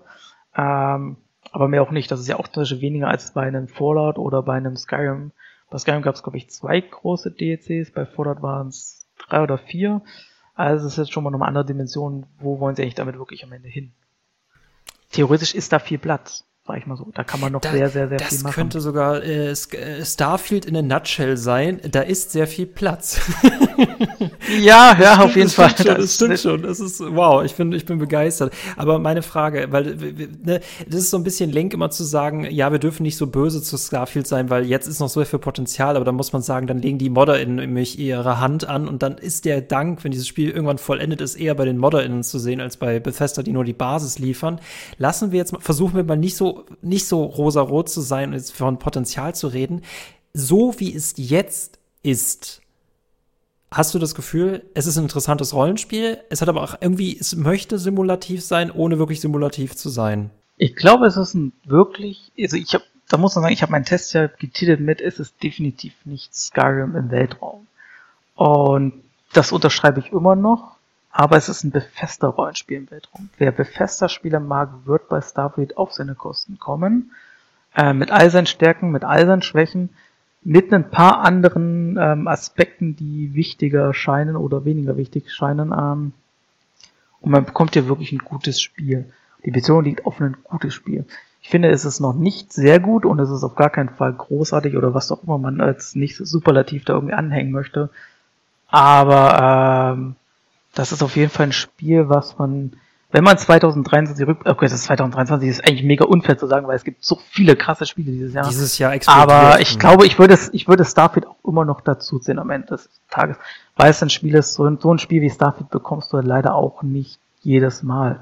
Feste Rollenspiele sind immer noch in ihrer Art und Weise ähm, einzigartig. Es gibt da niemanden, der das kopieren kann. Das ist ähnlich wie in einem Rockstar Games Spiel. Nur auf anderen Ebenen, sage ich mal so. Äh, ich habe, glaube ich, drei Fragen, aber jetzt fallen mir nur noch zwei ein. Ähm, wie findest du, äh, ich bin auch großer Skyrim-Fan, äh, ich habe rausgehört, du bist ebenfalls großer Skyrim-Fan. Ja. Fusro da, mein Bruder.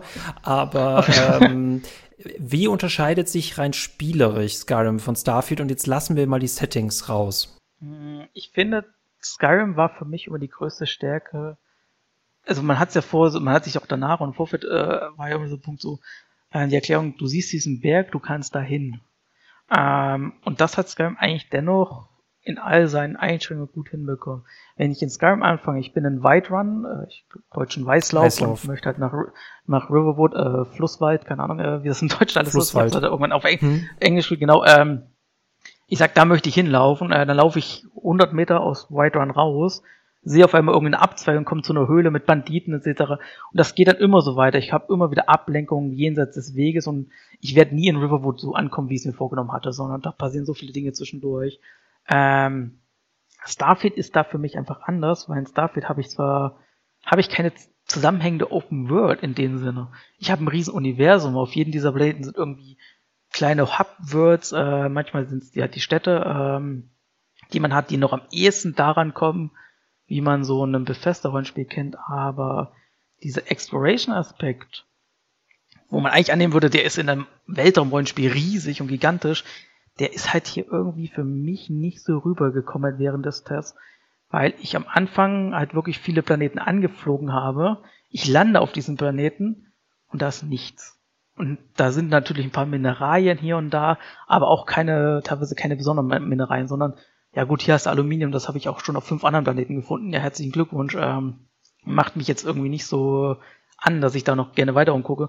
Und vor allem, ähm, man erkundet dort einfach anders, indem man nicht einfach so sieht, ach, da hinten ist eine Höhle, da laufe ich mal hin, sondern ich werfe den Scanner an und dann werden mir diese ganzen vier bis fünf Points of Interest, die es in diesem Gebiet auf diesem Planeten gibt, direkt angezeigt. Und wenn ich dann nochmal auf Scannen drücke, dann sehe ich auch schon so, da ist eine Höhle, da ist natürlich, was irgendein ein Gletscher sein kann, was weiß ich. Und all solche Dinge. Und das hat, wo ich dachte so, das funktioniert für mich ganz anders als in Skyrim. In Skyrim habe ich halt diese keine Scanner-Mechanik, logischerweise, äh, sondern ich habe das wirklich auf eine natürliche Art und Weise erkundet als ein Starfield. Und dann musste ich mich erstmal gewöhnen. Das hat eine Zeit lang einfach gedauert. Ich, äh, das ist, finde ich, psychologisch total faszinierend, weil du bist in Skyrim, bist du ein Abenteurer und du läufst deiner Nase nach, du bist der in eigener Scanner, du entscheidest, wo du hin willst. Und das Schöne bei Skyrim ist ja auch, äh, du kannst 360 Grad erkunden und was du heute nicht erkundest, erkundest du halt morgen. Und ich habe das Gefühl, gerade bei Starfield ist Selektion so viel wichtiger, weil du bist ja im kompletten Chaos, ne? also Zerstreuung, also Zerstreutheit ist halt irgendwie so dasjenige, was Starfield aktuell für mich ausmacht in meinen Spielstunden. Ich muss mir so meinen eigenen roten Faden legen und was relevanter ist, ist nicht das, was ich sehe, sondern das, was mich antreibt. Ne? Wie, du schon sagtest, ne? es gibt nicht diesen Berg, sondern es gibt dieses eine Gerücht. Und deswegen, das ist das, wo hinterher ich herlaufe. Und äh, beide Spiele funktionieren, was Antreib, äh, Antriebe angeht, komplett anders. Und das für mich das große Problem ist, was mich in Skyrim angetrieben hat, war immer die Geschichte. Das, da konnte ich auch durch 50 Dungeons laufen, wenn ich immer einen anderen Grund dafür bekommen habe. Ich habe in Starfield einen Grund, Geschichten nachzujagen. Ich habe für mich persönlich noch keinen Grund, warum ich eine Basis bauen soll oder warum ich Planeten erkunden soll, weil das ist wiederum nicht in eine Geschichte eingewebt. Es sei denn, du widersprichst mir an dieser Stelle. Nee, das ist, das ist übrigens, was ich sehr, sehr, sehr loben möchte. Ähm in Fallout 4 hattest du den äh, einen Commander-Chef, äh, Gary Prest oder wie der hieß, äh, oh, der, der, der immer gesagt hat, bau hier, bau hier eine Basis, bau hier eine Basis, wo ich dachte, nein, ich möchte keine Basis bauen.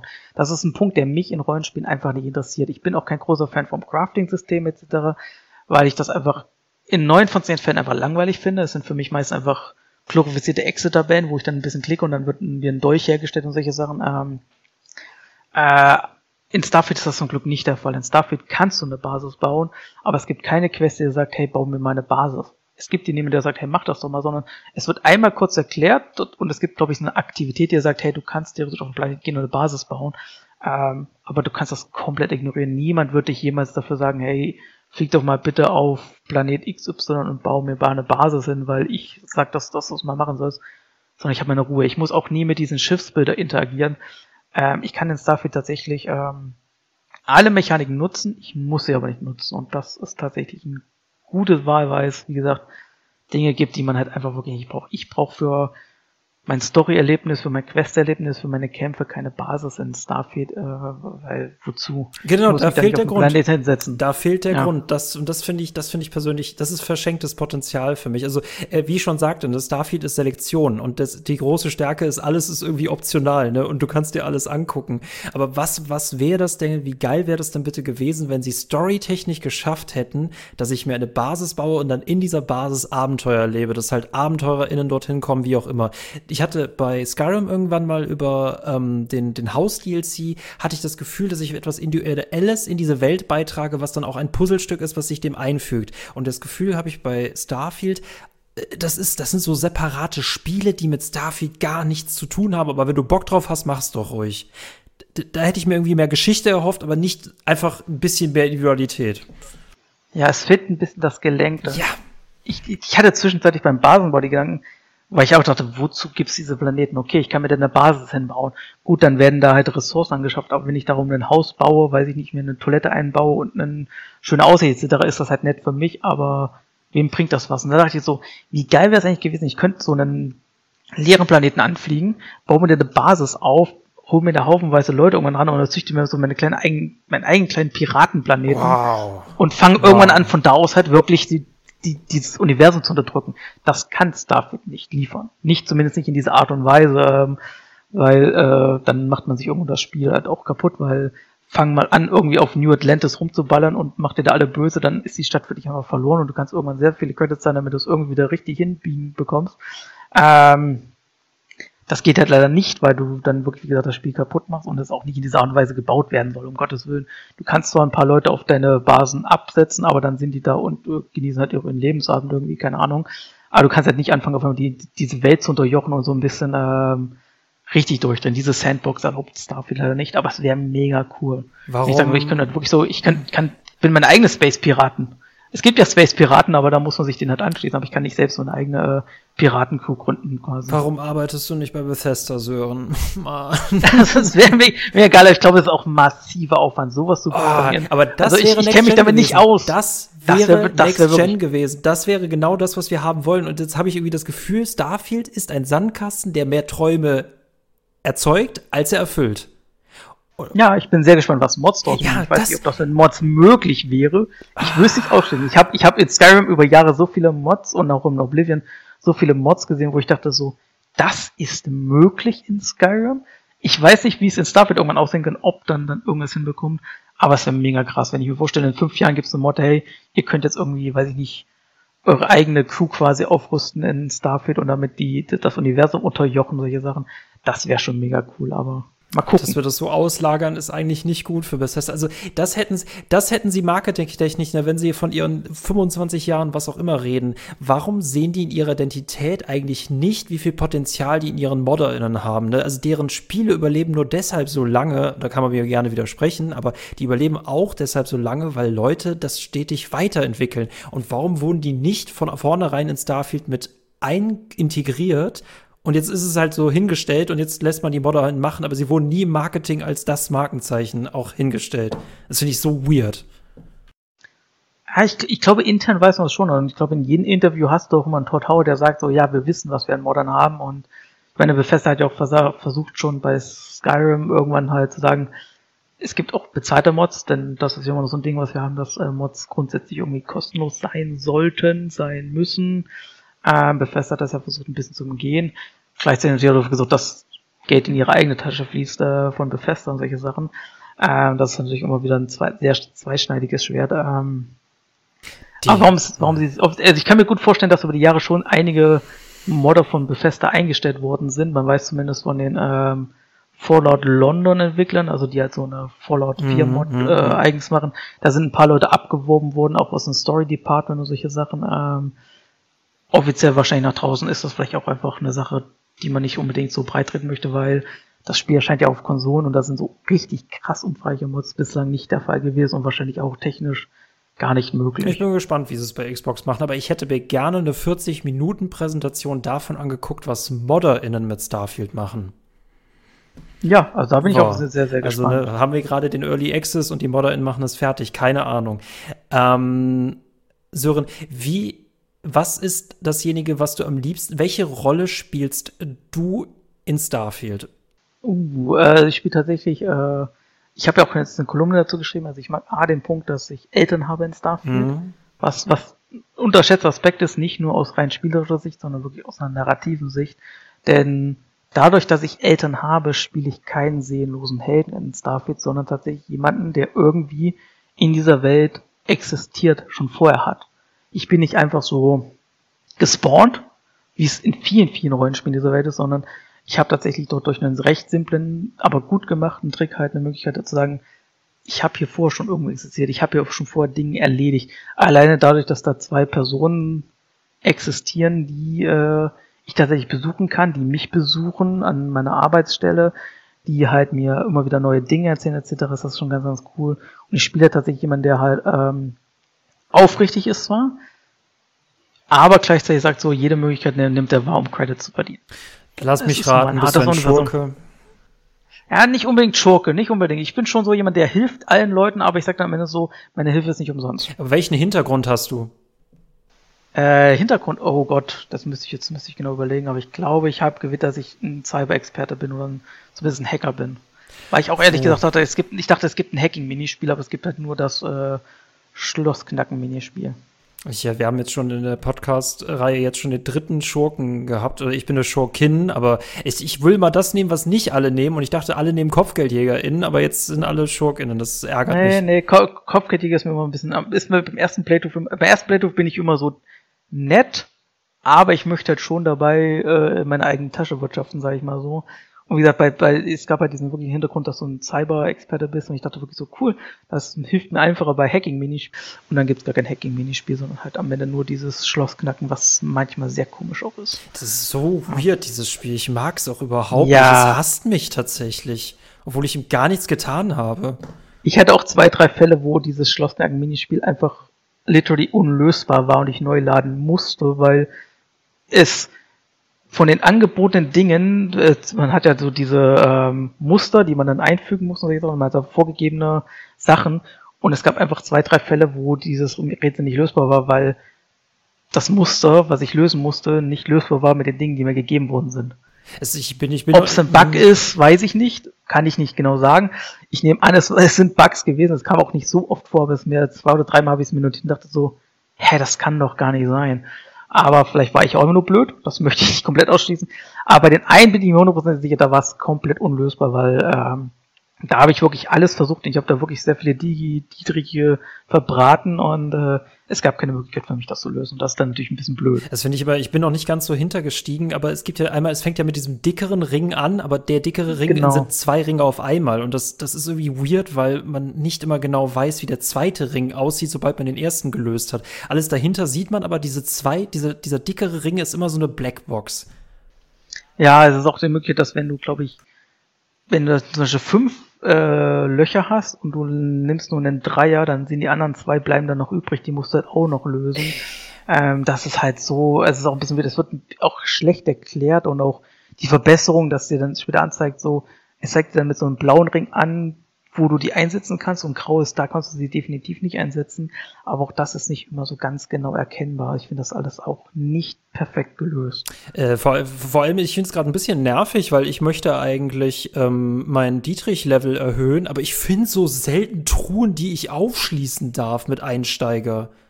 Es- Ich sehe momentan das nur noch Experte. Also, und dann wird das Spiel wieder sagen, ja, aber das ist deine Schuld. Und ich denke, was bin ich denn alles schuld? Aber ähm, diese Besonderheiten, ich weiß nicht mehr, wie heißen sie genau im Spiel. Ich weiß, die Hintergründe sind das, womit man die Anfang-Perks auswählt, aber Gen genau, die Hintergründe sind, glaube ich, das ist, ich, diese den Perks. Trades, die man wählt, die halt Vor- und Nachteile Trades.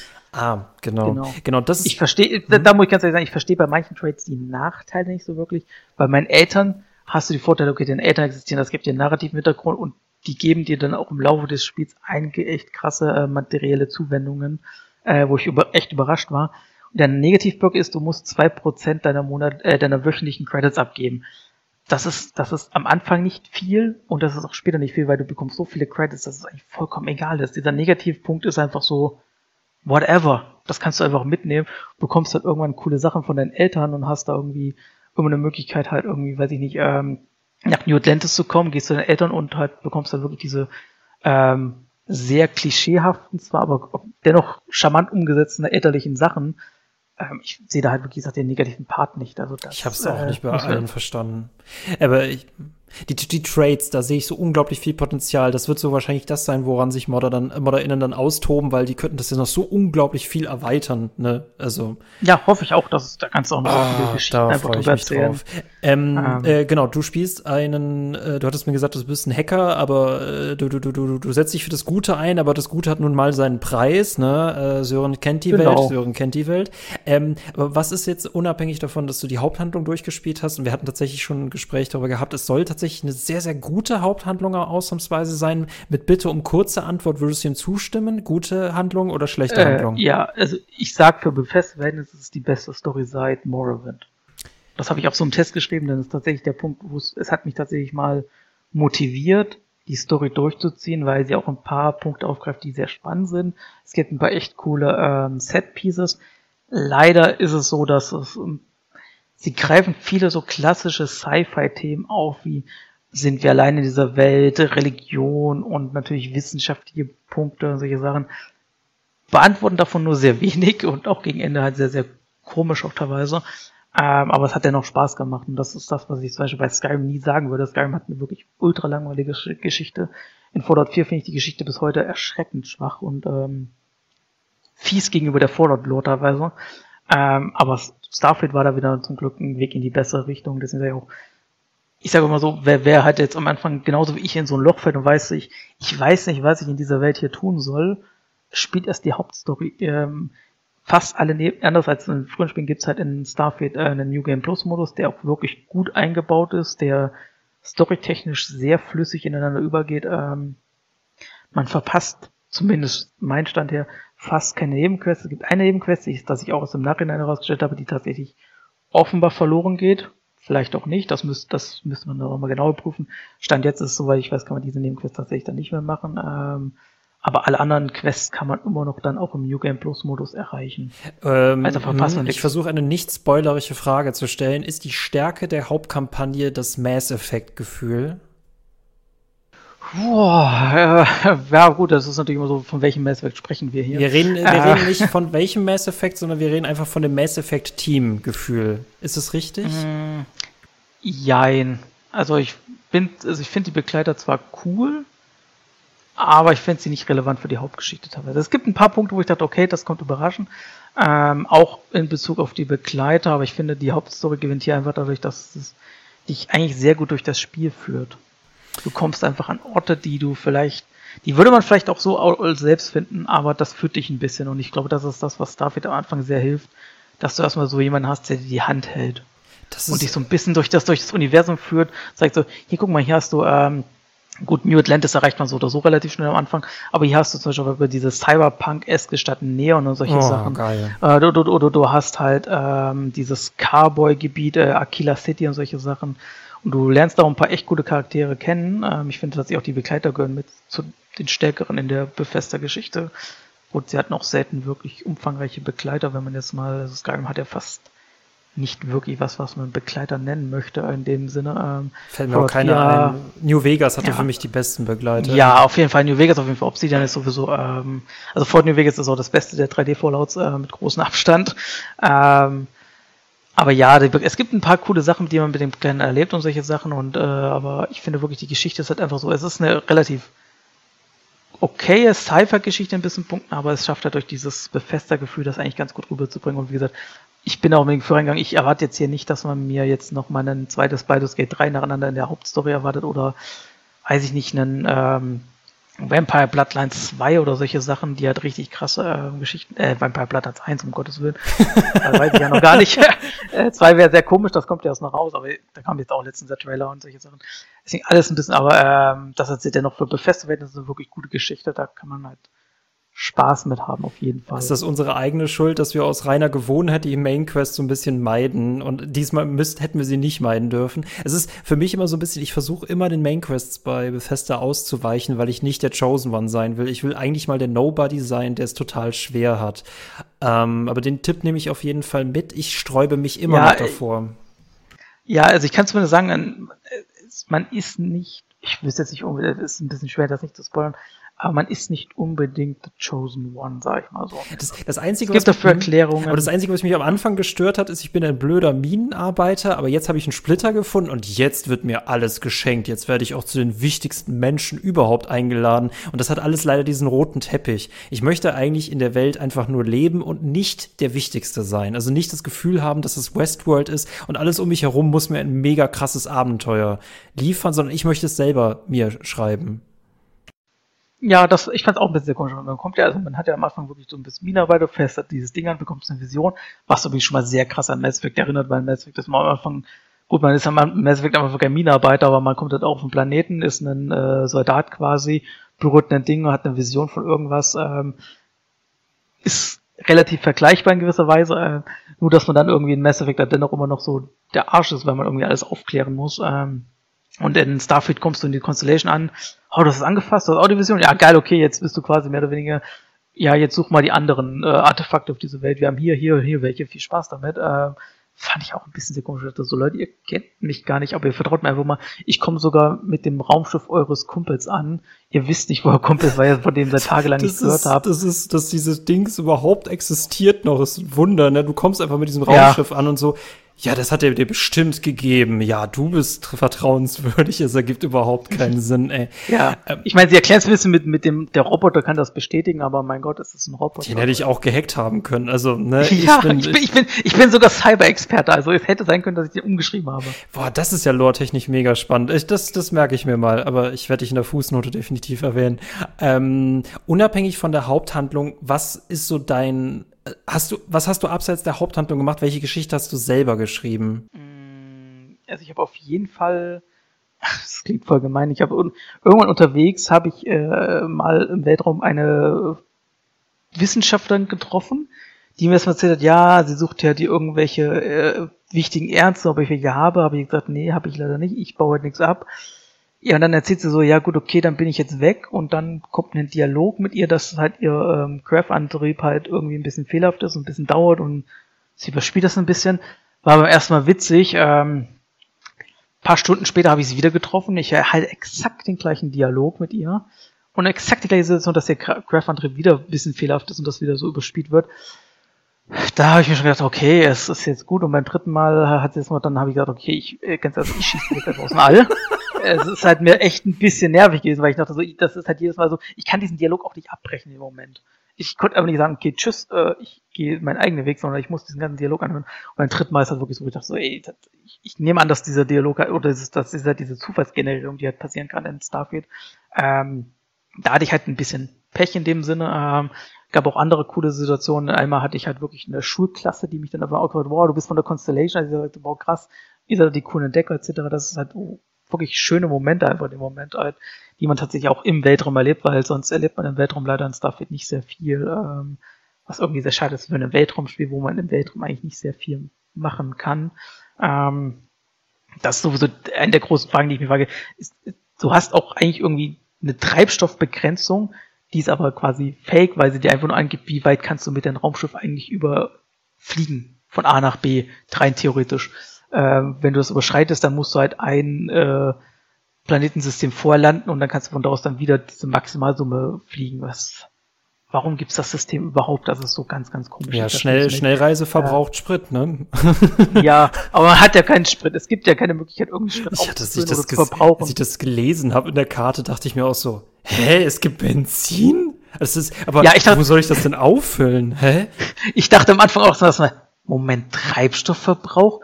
Muss ich irgendwann Notlanden und Treibstoff auffüllen? Aber nein, das ist einfach nur eine Anzeige. Ja, wie weit kann dein Raumschiff fliegen? Oh. Hätte man das nicht anders betiteln können? Das wirkt so ganz, ganz komisch. Ich weiß, aus spielerischen Gründen ist Treibstoff auftanken total langweilig. Äh, bin ich ganz uniform, aber dann macht's halt anders. Also so dieses Treibstoffsystem einzubauen, das wirkt halt so ein bisschen so okay. Das ist wieder so ein Punkt so zwischen, ja, wir sind Rollenspiel, wir sind Simulation. Simulationstechnisch in den Star Citizen müsstest du dir wahrscheinlich irgendwann ein äh, Raumschiff auffüllen, ich weiß es nicht genau. Ähm, aber ich könnte mir sehr gut vorstellen, dass man in Star Citizen irgendwann halt irgendwo notlanden muss und muss halt Treibstoff tanken.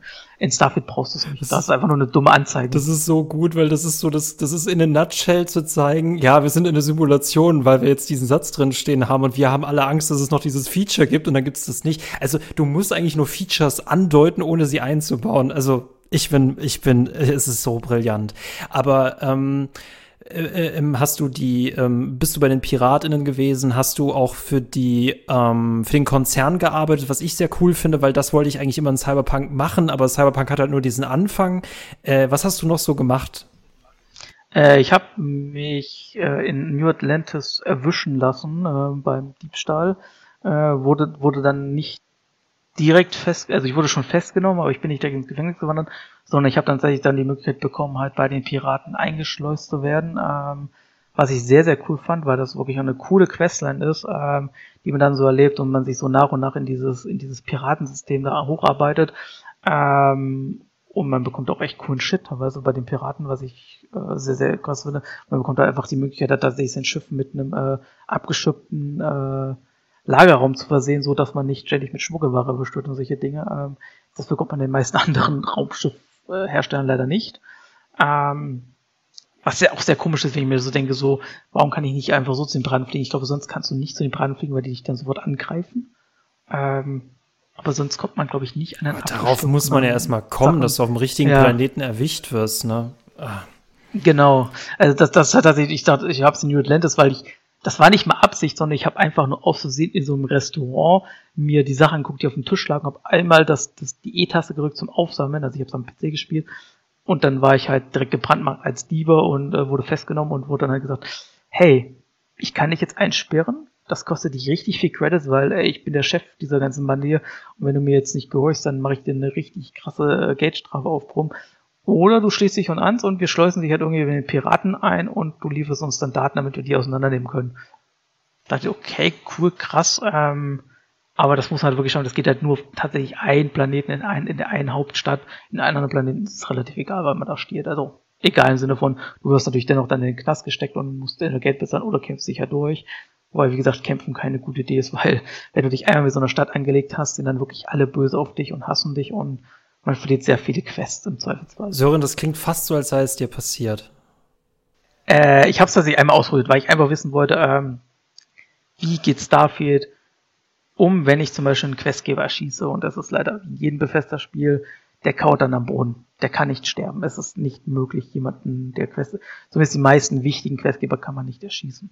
Was ich immer ein bisschen sehr schade finde, weil ich finde, das ist äh, so ein Punkt, wo ein Rollenspiel halt dann in Richtung großartig geht. In, in einem Baldur's Gate 3, äh, wenn ich da halt bestimmte Leute umbringe, dann sind die ja trotzdem tot, dann findet das Spiel dennoch irgendwie eine Möglichkeit, mir mich dennoch in der Hauptstory voranzubringen, weil es einfach drumherum geschrieben ist und nicht um diesen einen Questgeber gebaut ist, sondern einfach, es gibt andere Möglichkeiten und ähm, das hat Starfield leider genauso wie Skyrim und äh, Fallout 4 leider nicht in dem Sinne, was ein bisschen schade ist. Ich finde, das ähm, es gibt auch, gibt auch so andere Punkte, zum Beispiel, ich kann in der Stadt rumlaufen mit der Waffe, das juckt keinen, auch wenn die äh, Wachen sagen, hey, äh, hier mit Waffe rumlaufen ist nicht, aber das stört einfach keinen. Ich kann da auch rumballern, wie ich will, das stört keinen. Erst wenn ich auf andere Leute schieße, gibt es tatsächlich Panik und Ärger. Alles andere ist eigentlich vollkommen egal. Und ich, das, das verstehe ich nicht, warum das so ist. Das ist, glaube ich, ich kann so, auch, ich will nur kurz. Ich kann da zum Beispiel auch, äh, ganz kurz, ich kann zum Beispiel auch in einem Haus reingehen mich hinter einer Wand verstecken und stehlen, das stört auch erstmal keinen.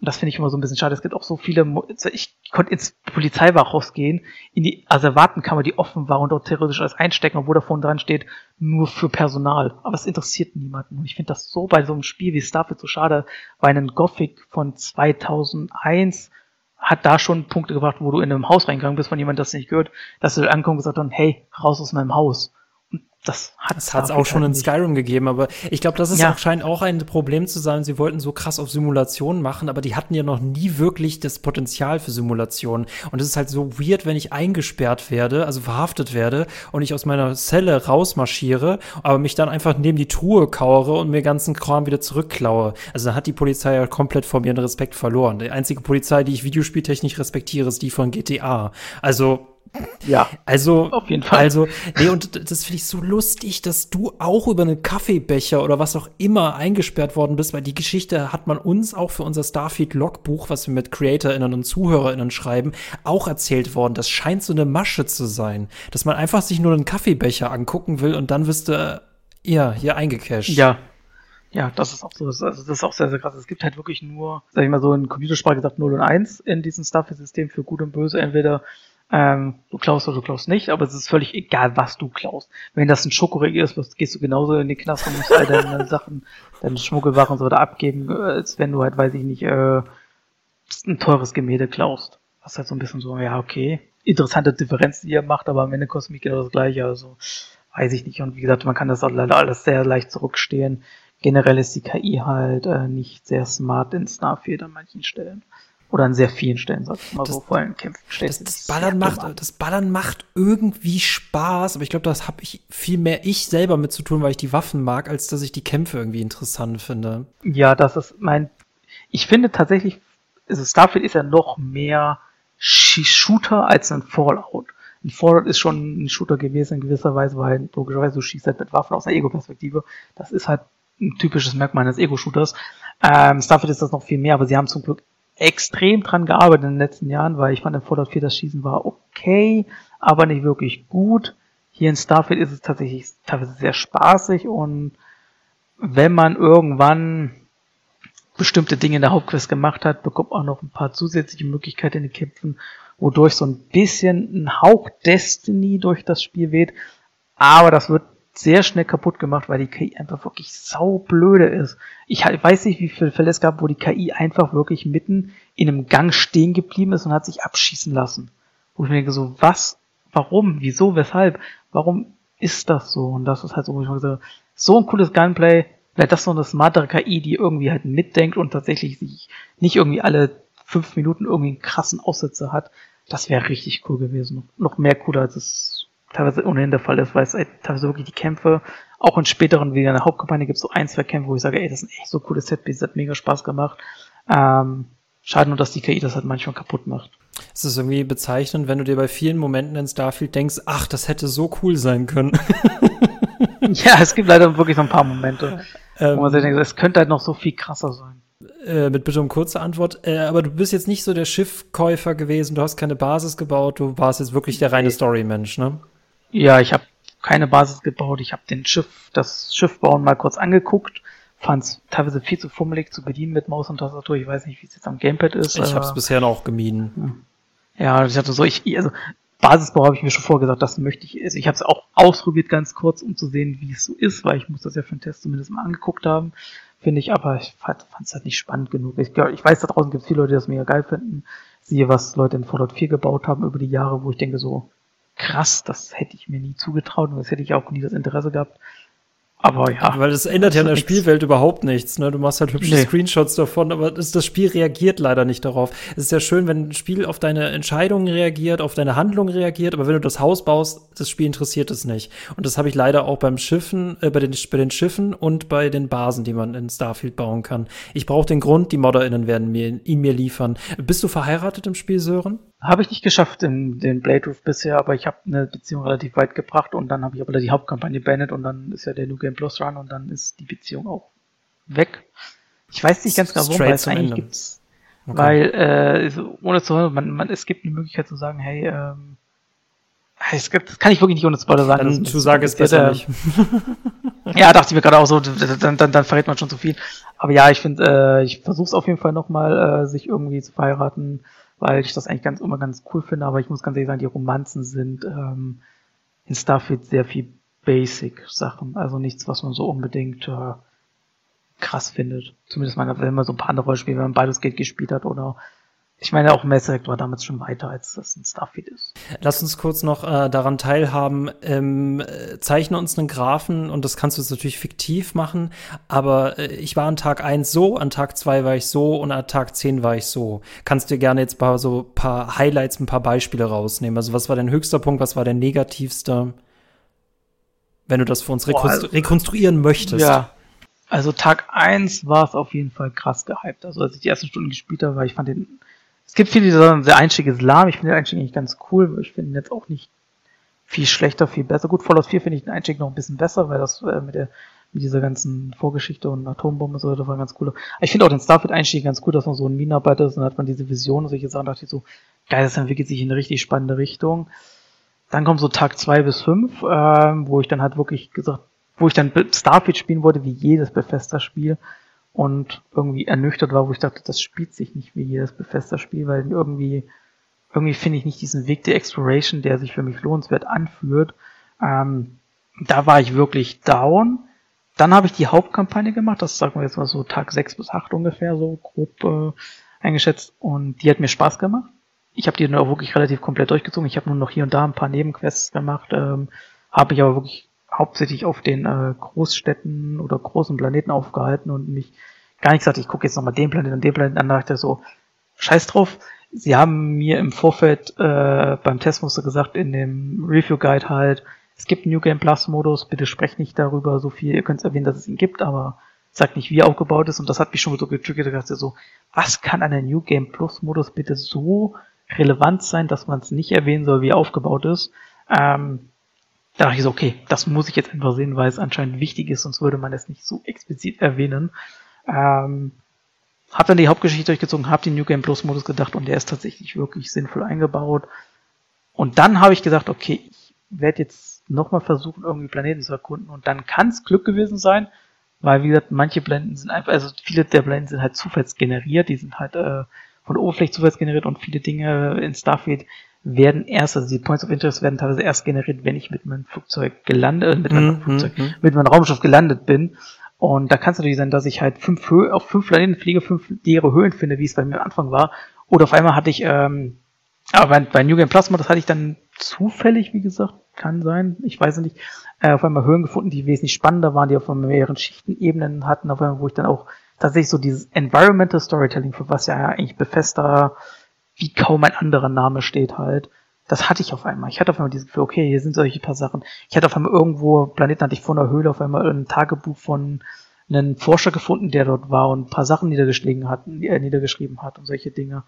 Ähm, auf einmal war dieses Gefühl da, okay, das macht jetzt Spaß und ich hatte auf einmal auch Spaß an den Weltraumschlachten, weil ich finde, mit dem Anfangsraumschiff hat man selten Spaß. Oh wei, oh äh, wei. Mhm. Ja, da, da, weil man bekommt echt krass aufs Maul. Ganz wirklich. Ich finde zum Beispiel Starfield äh, auf den normalen Schwierigkeitsgrad ist sehr einfach, weil auch in den Kämpfen die KI halt doof ist. Man kann es sich dann schwerer machen, indem man Schwierigkeits höher stellt, aber dann machen die halt nur mehr Schaden, die werden nicht intelligenter. Ist halt nur so ein Punkt, so macht es mehr Spaß, wenn ich mehr Schaden bekomme. Muss jeder für sich selbst wissen. Ähm, aber die Weltraumschlachten, das ist teilweise schon echt knackig gewesen, äh, zumindest mit Anfangsraumschiff. Ich habe mir dann auch ein anderes Raumschiff besorgt, das hat einfach viel mehr Spaß gemacht. Ich habe auch, wie gesagt, auf einmal ein bisschen im Weltraum ein paar Dinge entdeckt, die ich vorher einfach nicht gesehen hatte. Das kann alles wirklich Zufall gewesen sein. Ich, ich kann es halt nicht genau sagen, weil ich habe keinen Vergleichswert. Ähm, aber davor war das halt wirklich so, wie ich dachte, oh, ist das alles so ein bisschen langweilig. Hauptstory war cool.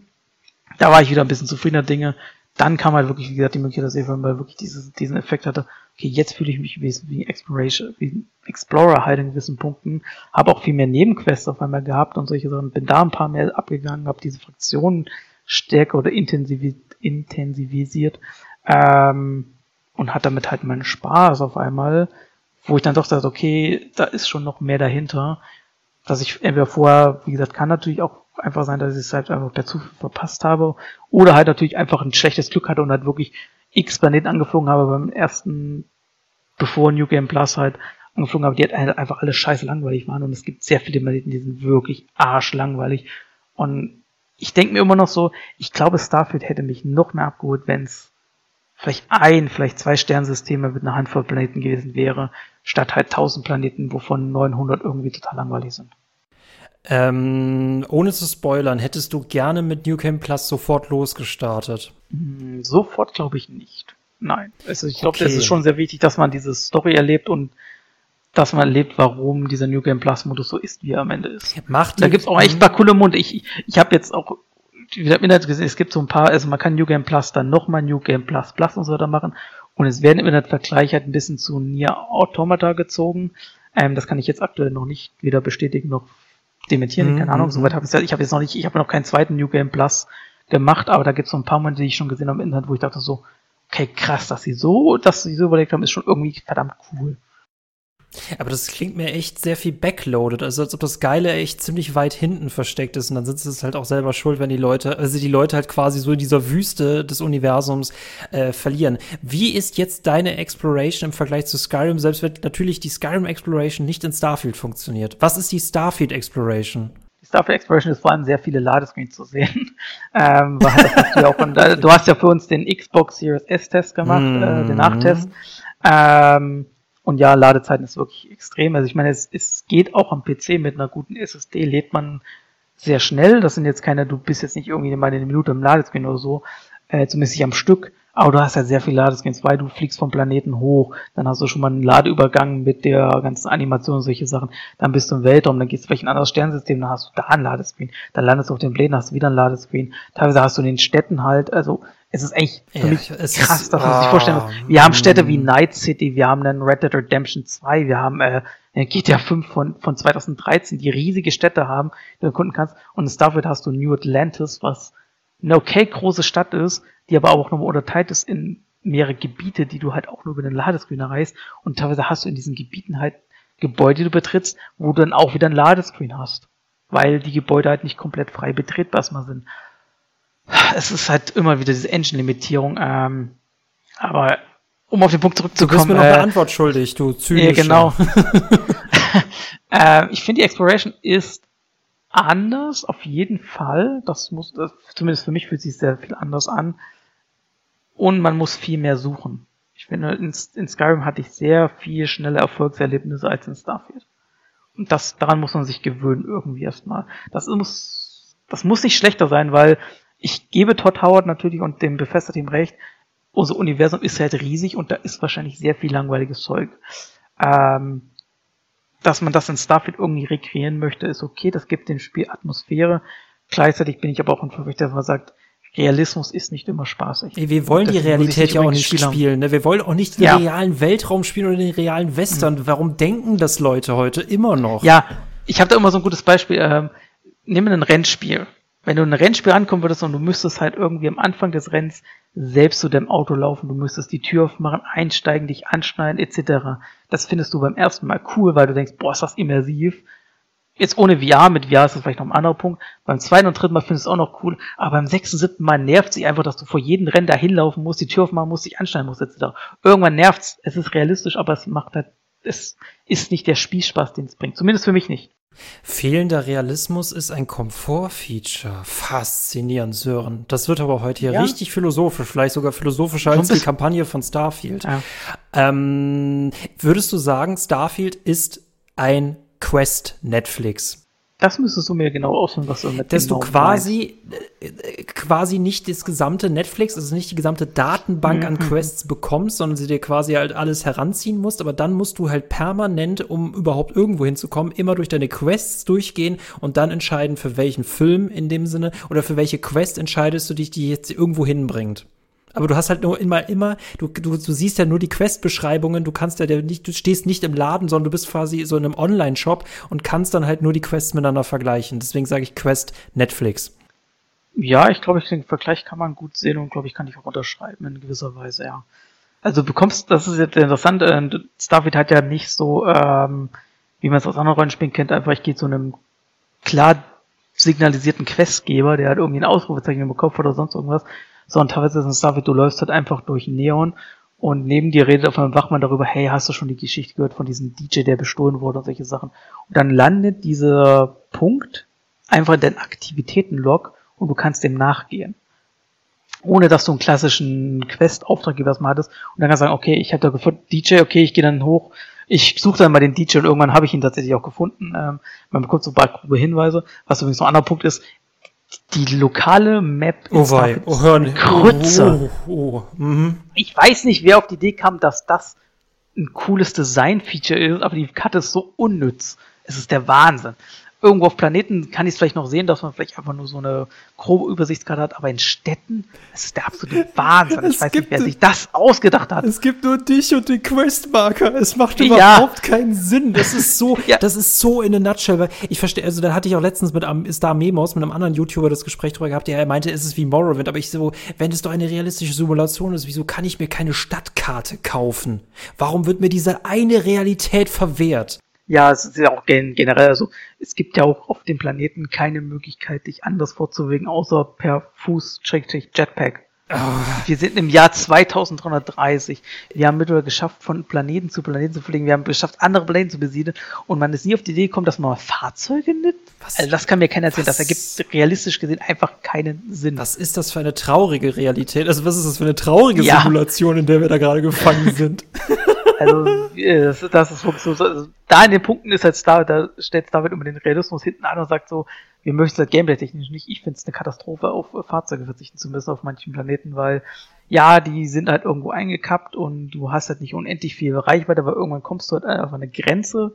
Du kannst also nicht einmal um den kompletten Planeten drüber rumlaufen. Das würde auch sonst niemand machen. Das ist absoluter Wahnsinn. Die Planeten sind riesig. Also wenn du da laufen würdest, äh, ja, viel Spaß. Äh. Das wäre nicht sehr spannend. Ähm, du kannst auch nicht von Planet zu Planet fliegen. Also doch, du kannst von Planet zu Planet fliegen innerhalb eines Sternsystems. Hat eine YouTuberin, glaube ich, ja, ja, bis zum Pluto. Äh, mm. Genau, oh, und das hat irgendwie sechs Stunden oder sechs oder sieben Stunden gedauert. Und es hat ja nichts gebracht. Äh, also man kann es machen, man sollte es nicht machen. Ähm, aber Planeten nur umlaufen kann man nicht, weil dann kommt irgendwann die Grenze und dann sagt das Spiel so, äh, hier geht's nicht weiter. Ähm, aber selbst für diese, wenn du nur von den Points of Interest abklapperst, das ist teilweise immer noch sehr viel gelaufen und sehr viel Jetpack-Gespringe. Ja, ich hätte mir ganz gern wirklich einen Star Wars Speeder oder irgendwas gewünscht, womit ich halt ein bisschen schneller von A nach B komme. Ich bin gespannt, ob sie überhaupt noch mit ihrer Engine nachreichen können. Das ist sehr spannend. Das könnte natürlich sein, dass es eine Engine-Limitierung ist, dass man ähm, ja. die Engine das gar nicht kann. Ah. Vielleicht auch, weil, weil, weil es vielleicht auch den, jetzt böse gesagt, den Xbox und so ein bisschen so geschuldet ist, weil man dann extrem schnell Texturen nachladen müsste und vielleicht schafft das die Konsole nicht. Ich weiß es nicht genau. Wenn man da einfach mit Frühspeed äh, von A nach B rast, ich habe keine Ahnung. Ähm, ja, aber das ist halt so ein bisschen so. Hm. Ich meine, es gab ja auch in Fallout nie wirklich Fahrzeuge, äh, nur für andere. Da gab es Fahrzeuge, das gibt es teilweise auch in Starfield lustigerweise. Ähm, aber für einen selbst nicht, außer halt das Raumschiff. Du bist halt nun mal der Chosen in, One. ja, ja, ja, in Skyrim gibt's halt das Pferd, aber das Pferd ist jetzt nicht unbedingt so viel schneller, als dass man zu Fuß laufen könnte. Deswegen ist diese Texturen nachladen wahrscheinlich gar kein Problem. Man kann sogar Drachen fliegen. Oh, stimmt, ja. Stimmt, das kann man in Starfield nicht. Also es würde keinen Sinn ergeben, aber mhm. da, man kann mit Drachen über die Map fliegen in ja. Skyrim. Das stimmt. Lassen wir mal so stehen. Aber äh, würdest du dann sagen, um das, äh, ich habe das Gefühl, wir könnten hier fünf Stunden drüber reden und vielleicht tun wir das auch im, äh, wann auch immer. Aber hast du das Gefühl, dass dieser gesamte Aufwand drumherum einzig und allein der Atmosphäre gedient hat? Bei manchen Dingen glaube ich schon. Ich glaube, man hat sich vielleicht doch irgendwo in der Entwicklung von Starfield verrannt und dann stand man da und dachte so, was machen wir jetzt? Wir haben jetzt irgendwie tausend Planeten und was nun? Drinnen lassen, rauswerfen, weil wir wissen nicht, was wir damit anfangen können. Und das ist ja auch ein Punkt. Ich weiß, dass viele, ich mag Mass Effect 1 sehr, sehr gerne. Aber die Planetenbesuche in Mass Effect 1, das waren jetzt nicht unbedingt die Highlights des Spiels. Und ich kann verstehen, dass man wahrscheinlich bei BioWare sich bei der Entwicklung zu Mass Effect 2 dachte, die Leute kritisieren halt die Planeten, die man in Mass Effect 1 besuchen kann, weil da nicht viel drauf passiert ist. Wie können wir das lösen? Man hat sich aber entschieden, wir cutten den Part einfach raus, weil wir es einfach technisch und auch vom Aufwand her gar nicht schaffen können, so viele Planeten interessant zu gestalten. Ähm, das hat ein bisschen Atmosphäre gekostet, aber für den Spielflow war es am Ende für Mass Effect 2 meiner Meinung nach die beste Entscheidung, die sie hätten treffen können. Ähm, dafür andere Fehler, äh, die man natürlich dann wieder sagen kann, das hat es dann wieder nicht geholfen. Ähm, und Starfield ist das so ein bisschen teilweise ähnlich. Es gibt sehr, sehr viele Planeten, die sind auch irgendwie ganz cool, weil du, es gibt gibt echt, also für, du kannst in den Spiel halt gefühlt auf jedem Planeten landen und kannst richtig geile Fotos machen und solche Sachen. Das sieht wunderteilweise wirklich wunderschön aus, das muss man sagen. Ähm, trotz dessen, dass man der Engine einfach ein bisschen ihr Alter anmerkt, sieht Starfield aufgrund seines Artsets wirklich teilweise richtig hübsch ja, aus. Ja, das stimmt. Ähm, aber dann stehst du manchmal da und denkst so, ja gut, die Planeten sind da, aber für mich sind viele Planeten halt einfach wasted Content, wo ich mir denke so, ich brauche das nicht. Wie gesagt, gebt mir eine Handvoll geil designter Planeten, die halt noch wo halt einfach wirklich viel handerstellter Content ist und das wäre mega geil, weil für mich ist auch so ein Punkt, dieses Environmental Storytelling funktioniert teilweise bei mir manchmal im Kopf einfach nicht. Das ist ähnlich wie No Man's Sky. Ich kann auch No Man's Sky auf sehr vielen Planeten landen und finde coole Dinge, aber im Hintergrund, in meinem Hinterköpfen ist so eine Stimme, die sagt so, du weißt aber schon, dass das hier alles halt ein Computer ausgespuckt hat. Das hat sich, da ist kein äh, Bethesda Designer oder bei No Man's Sky Hello Games Designer hinkommen, hat diesen einen, eine Höhle hier bewusst manuell platziert, weil er hier bewusst eine Geschichte erzählen will, sondern das hat halt am Ende, die Höhle wurde erstellt zwar, aber die kann auf jeden anderen Planeten exakt genauso existieren und jemand anderen genau die gleiche Geschichte erzählen, wodurch so ein bisschen ja, dieser Impact halt fehlt. Ultra, oh, ult, das, ultra ja. spannend. Äh, mehrere Gedanken ja. dazu. Ich habe das Gefühl, die KI hat jetzt bewiesen, sie kann ein riesiges Universum erschaffen. Sie hat nicht bewiesen, dass sie ein lebendiges Universum erschaffen kann. Das ist sie jetzt noch irgendwie schuldig und die ModderInnen werden es dann wahrscheinlich ähm, füllen, weil sie haben auch letztendlich haben sie Skyrim halt äh, ultima ultimativiert, wenn man das Wort überhaupt sagen kann. Gleichzeitig finde ich es so lustig, mir jetzt eine Sitcom vorzustellen, der Bethesda einen riesigen Umzug hat, in der sie tausend Planeten in, äh, in, in, in, in Schachteln, in Kartons hat und du sagst eigentlich, ja, hättet ihr mal euren Kumpel BioWare angerufen, der hätte euch gesagt, lasst die Kisten einfach stehen und wir fahren weg. ja, so, so, so quasi. Ich, ich meine, ich kenne, ich, das gab es ja auch äh, als, als Kommentar irgendwo gelesen, ähm, ich glaube, es war sogar unter meinem Test, wie soll man denn tausend Planeten füllen? ja, man kann tausend Planeten nicht sinnvoll füllen. Deswegen sind tausend Planeten vielleicht auch tatsächlich zu viel. Das ist natürlich für den Spieler schon, das muss jeder für sich selbst wissen. Ich wette, draußen gibt Leute, die sagen so, ich find's geil, halt so viele Planeten zu finden. Ich finde das einfach cool, ähm, auch auf leere Planeten zu landen, weil mir das einfach ein Gefühl der Immersion gibt. Und das kann ich auch zu einem gewissen Punkt verstehen. Für mich ist es halt nur nach dem sechsten, siebten, achten, neunten, zehnten Planeten, wo ich einfach nur eine leere Höhle finde, einfach nur noch nervig und denke so, ja, dann besuche ich die Planeten nicht mehr und das ist auch ein fairer Punkt. Aber dann ist das für mich so ein Punkt so, dann brauche ich halt diese Planeten nicht. dann hätte ich gern lieber ein gekürztes Spiel, aber das ist ja immer so eine sehr subjektive Sichtweise. Ähm, ich möchte den, ich möchte den Spieler, die Spielerin sehen, für den das für die, denen das gemacht worden ist, dass 999 Planeten hätten nicht gereicht, aber dieser eine tausendste Planeten, der hat die perfekte Immersion kreiert. ja, ich meine, ich meine, ich, ich glaube, ich habe es die Tage gesehen. Die äh, Kollegen von Rock Paper Shotgun, die englischsprachigen, ähm, die haben, glaube ich, ein Tagebuch gestartet, wo eine Redakteurin oder ein Redakteur äh, jeden Tag oder so oder alle paar Tage ein Tagebuch veröffentlicht, wie man jeden Planeten anfliegt und erkundet und solche Sachen. Das ist deren Aufgabe. Wahnsinn. Ich denke mir so, ich hätte schon nach dem Starfield gesagt, ich muss mir jetzt nicht unbedingt jeden Planeten angucken. Aber wenn das, wenn die das wirklich durchziehen bis zum Schluss, keine Ahnung, Respekt. Also ähm, ist auch mal für, für dich, für dich, für dich witzig. Ja, dann, dann landen die da zwei ja. Minuten und denken sich halt irgendwas. Ja, aus. klar, natürlich. Also, ja, sicherlich. Aber es, ist, es kann natürlich auch sehr spannend geschrieben sein. Ich weiß nicht, was, was, was, was, was dieser Mensch äh, während dieser Zeit alles erlebt. Ich, das ist ja der Wahnsinn. Ich weiß gar nicht mehr, wie es heißt. Sand, Rust. Es gibt ein Rennspiel, das hat sich eine extrem große Welt und da hatten sie das Gleiche gemacht. Da sind sie mal acht Stunden lang einen Tag rumgefahren, nur um durch dieses Boah. Rennspiel durchzukommen. Also, als du, du hättest mir auch nur von diesem Tagebuch erzählen können. Ich hätte dir gesagt, es ist Rocket, es ist Rock Paper Shotgun. Ähm, womit wir zu den letzten Fragen kommen, und ich bin jetzt schon extrem begeistert von diesem Gespräch. Ähm, hast du das Gefühl, dass eigentlich der Schlüssel fürs aktuelle Starfield wäre, be be äh, befindet sich in diesem Netflix, in diesem Quest Netflix, befindet sich darin ein guter Serienmarathon? Also gibt es da eine rote Linie, mit der man quasi das Geile in Starfield, den roten Faden erleben kann? Ich finde eine rote Linie nicht unbedingt, aber ich finde, eine rote Linie ist auch nicht das, mit dem ich fester verbinde. Aber wenn, also mein Tipp war es immer, und das ist halt so, relativ früh auf eine Hauptquest konzentrieren, also genau das, was man in Fallout und bisher ja, nicht gemacht boah, die hat. sind so fies, ey. Und dann, ja, und da, und danach kann man sich eigentlich komplett austoben, wie man möchte. Und dann findet man echt sehr viele coole Quests, sehr viele spannende Quests. Man findet aber auch natürlich auch viel langweiliges Zeug. Ähm, es ist ein Spiel der Selektion und du musst halt anfangen, irgendwann zu selektieren, weil du auch irgendwann überfordert bist und ähm, ich glaube, in Starfield steckt noch eine Menge, wie gesagt, da haben wir schon am gesagt, eine Menge Potenzial nach oben hin offen, ähm, das aktuell noch nicht ausgenutzt wird. Ob das dann irgendwann Modder schaffen auszunutzen, ob das Bethesda selbst schafft auch auszunutzen, I don't know, äh, das wird die Zeit zeigen. Aber ich finde schon, dass man mit Starfield sehr viel Spaß haben kann. Man kann da locker 100 Stunden, 120 Stunden, 200 Stunden sowas investieren. Und von diesen 200 Stunden sind halt wirklich dann 150, 160 Stunden wirklich hochqualitativer Content.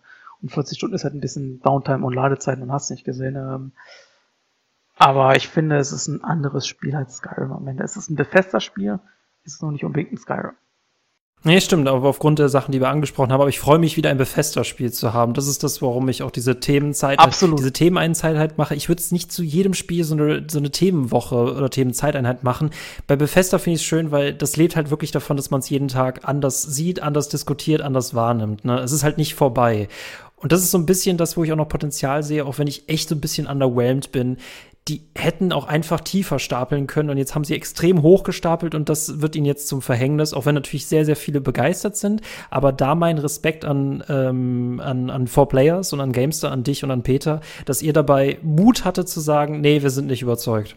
Ja, es ist halt am Ende so ein Punkt so, also es ist nicht, ähm, also wenn wir, wir werden am Ende des Jahres sehr viele Spiele haben, die irgendwie diese Game of the Year Sache sind. Und ich kann auch bei einigen Punkten, wenn Leute am Ende sagen, ja, auch Starfield ist für sie das Spiel des Jahres, da kann ich dennoch sagen, trotz der Kritikpunkte kann ich irgendwo sehe ich den Punkt so, ich verstehe, glaube ich, warum du das so siehst. Aber es ist für mich nicht so ein ganz klassischer Game of the Year Kandidat, wie es ein Zelda, ein, ähm, ein Baldur's Gate 3 und so weiter ist. Da sind halt immer noch so ein paar Punkte, wo ich, ich finde, die, die beiden Spiele einfach anders, schrägstrich besser machen. Ähm, ich finde zum Beispiel Zelda ist das Erkunden auch auf einer ganz anderen Ebene, als es in Starfield aktuell bieten kann. Ich finde, glaube ich, Bethesda hat sich ein bisschen in diesen Gigantismus ja, verloren. Ja, Größen wie schon viele andere Spiele sich verloren haben.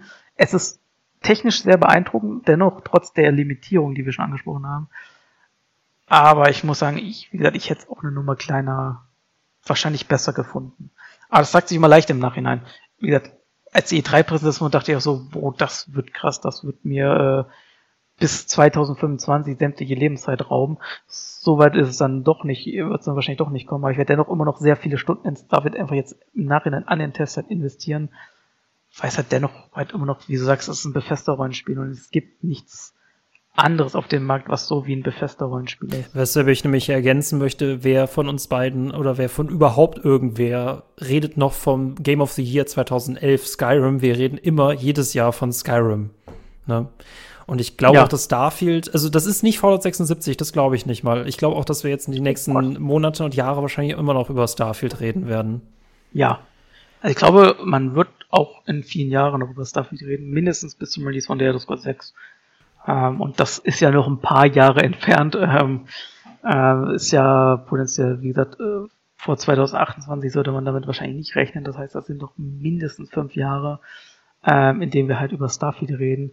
Und ich möchte auch noch sagen, Respekt auch an Bethesda, dass sie gesagt haben, wir schieben halt so, also man muss sich denken, wenn, wenn, nur angenommen, der Elder Scrolls 6 kommt 2028, dann liegen zwischen Skyrim und, also Test 5 und Test 6 17 Jahre. 17 Jahre, wo man so eine Marke wie die Elder Scrolls liegen lässt. Und bei Fallout 4 ist es dann relativ ähnlich irgendwann, wenn dann Fallout 5 kommt. Äh, Respekt, dass man sagt, okay, wir machen halt in der Zwischenzeit nicht ein neues, ähm, die Elder Scrolls, ein neues Fallout, sondern eine neue Marke.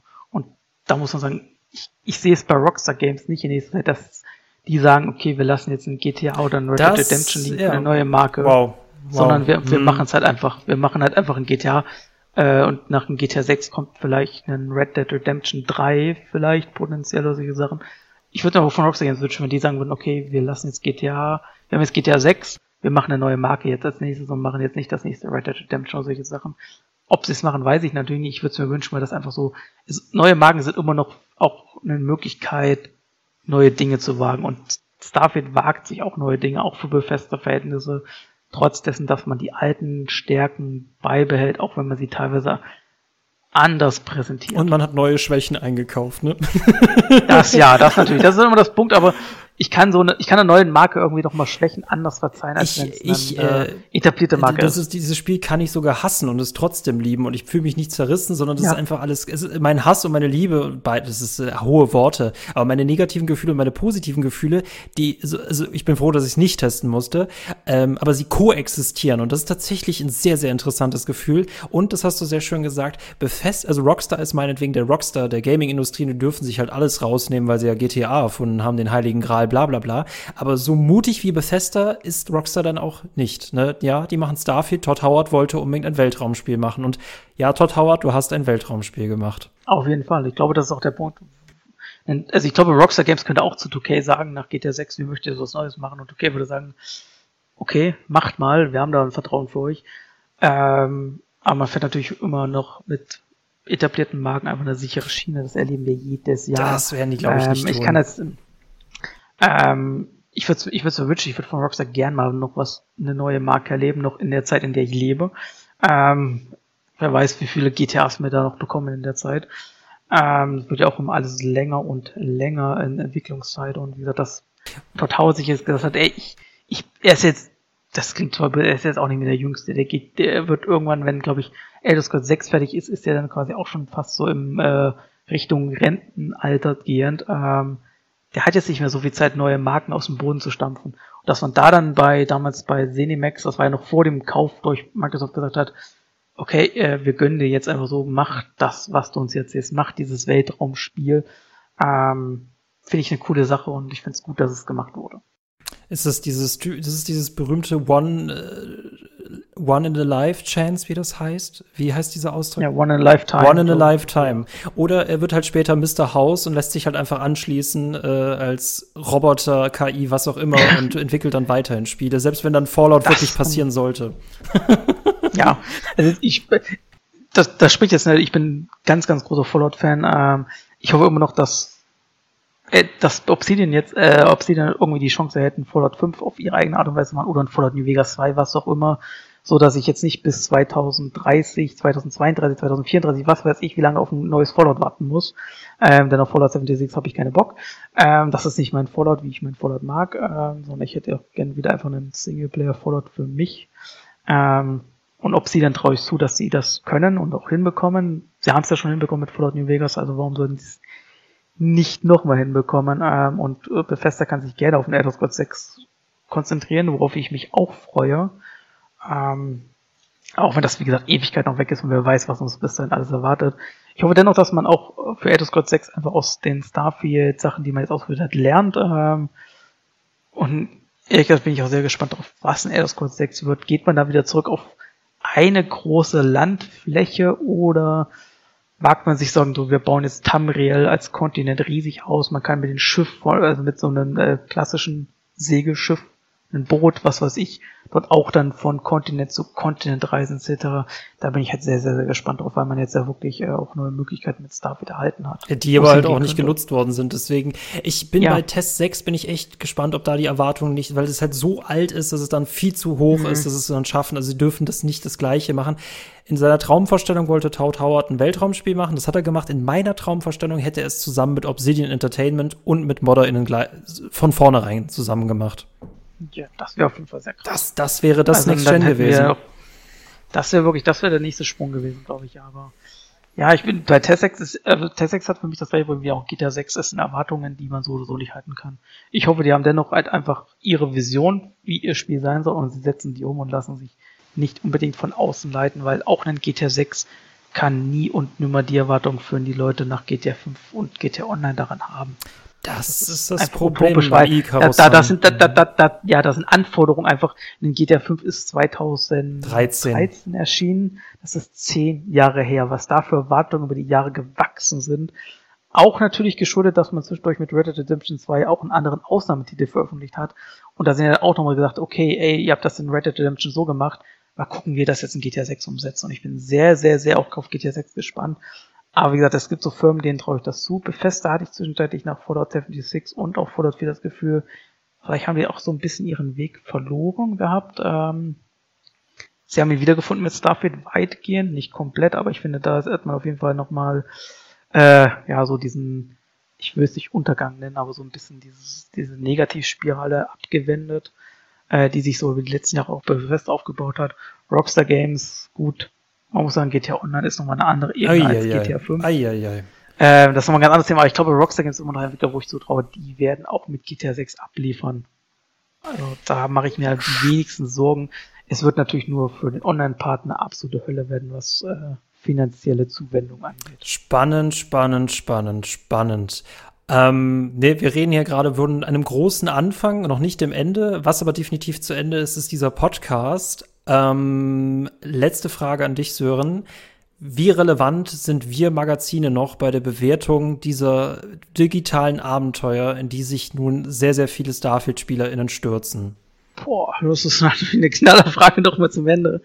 Ähm, ich glaube, wir sind immer noch relevant, weil äh, ja, definitiv. Man, also, es ist natürlich nicht nur, um meinen eigenen Job zu schützen, solche Sachen, sondern ich glaube schon, dass wir halt auch immer noch, wenn wir die Möglichkeit haben, dass wir tatsächlich vor dem Release Spiele anprobieren können und Leute halt immer noch hinweisen können zum Release. Es gibt immer noch viele, die halt nicht vorbestellen, die halt tatsächlich abwarten, was in so die ersten Meinungen etc. Und ich glaube, da ist man immer noch relevant. Ist man relevanter oder ist man irrelevanter als früher?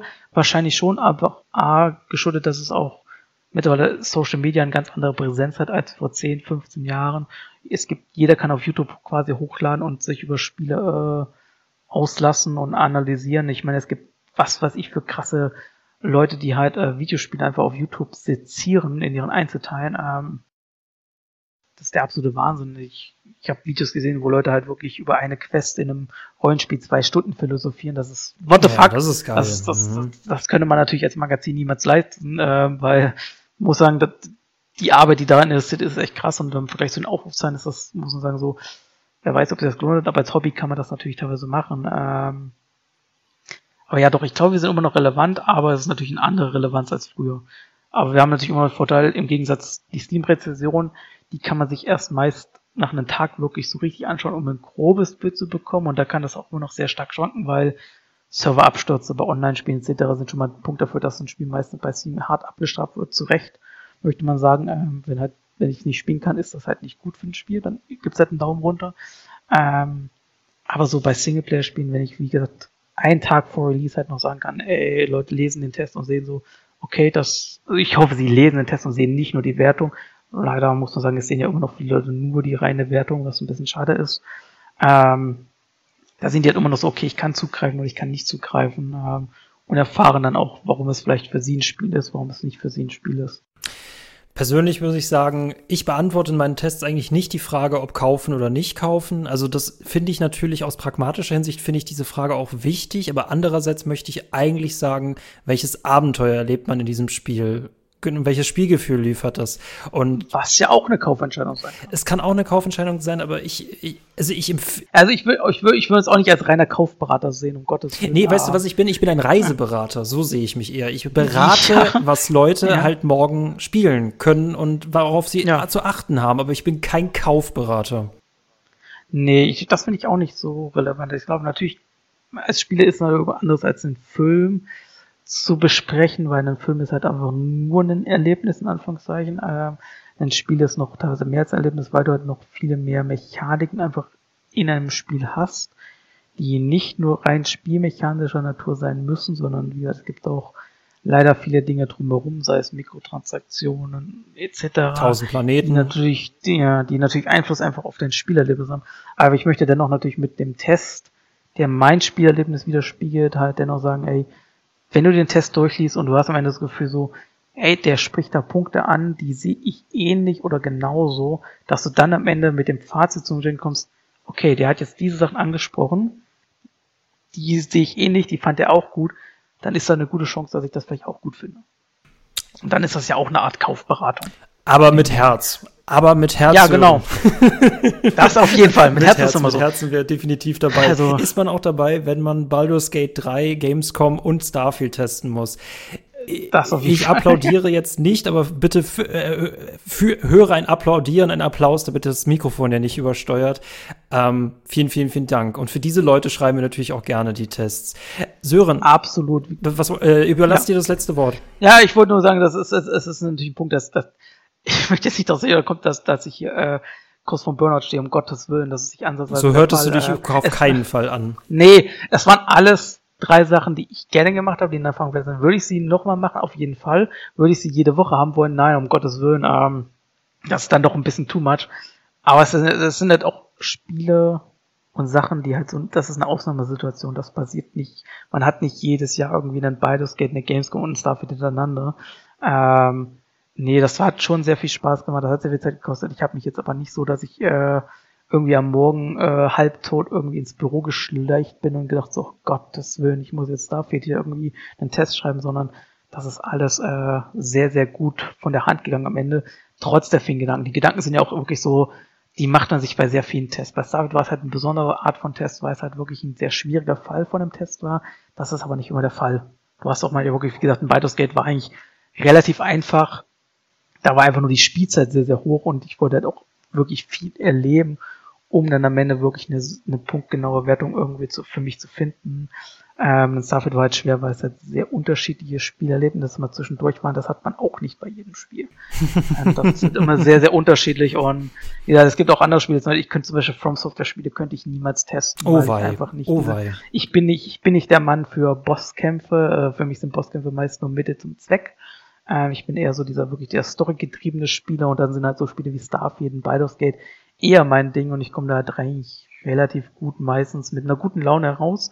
Ähm, aber hätte man, hätte ich damals zum Beispiel Cyberpunk getestet, das wäre halt ein halber Verriss gewesen, weil oh, ja. Cyberpunk sehr viele Probleme für mich hatte, die, wie gesagt, weit über die Bugs hinausgingen. Ähm, ja, das ist immer so ein Punkt, aber ich finde, wie gesagt, das ist auch, wie gesagt, ein Privileg als Videospieltester, als Videospiel als jemand zu arbeiten zu können, dass man über Videospiele schreiben kann, über mein Hobby.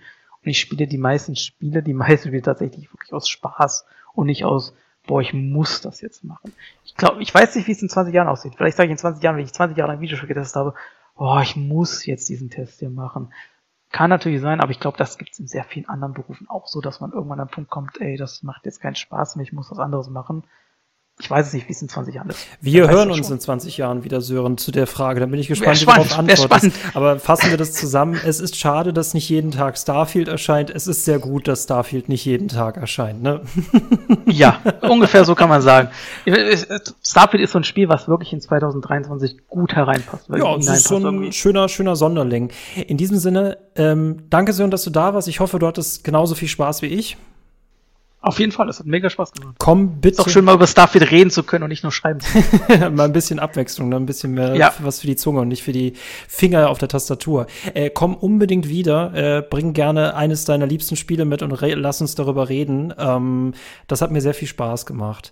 Leute, wenn ihr diese Mammutfolge und ich habe mich darauf eingestellt und ich bin froh, dass ich recht hatte, dass es zu einer Mammutfolge wurde mit sehr, sehr vielen interessanten Eindrücken, Perspektiven und Philosophien.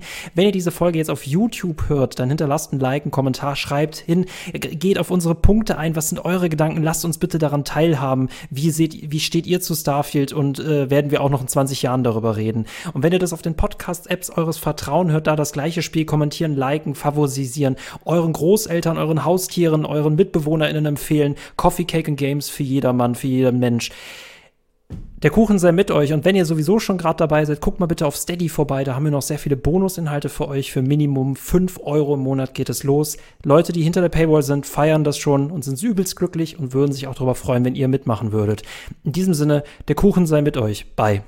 Kannst auch noch Tschüss sagen. Oh, okay, ich war mir gerade nicht sicher. Äh, ja, ciao und äh, guckt bei 4Players vorbei. Guckt bei 4Players vorbei, bei Sören, definitiv. Grüße gehen ja. raus. Ciao.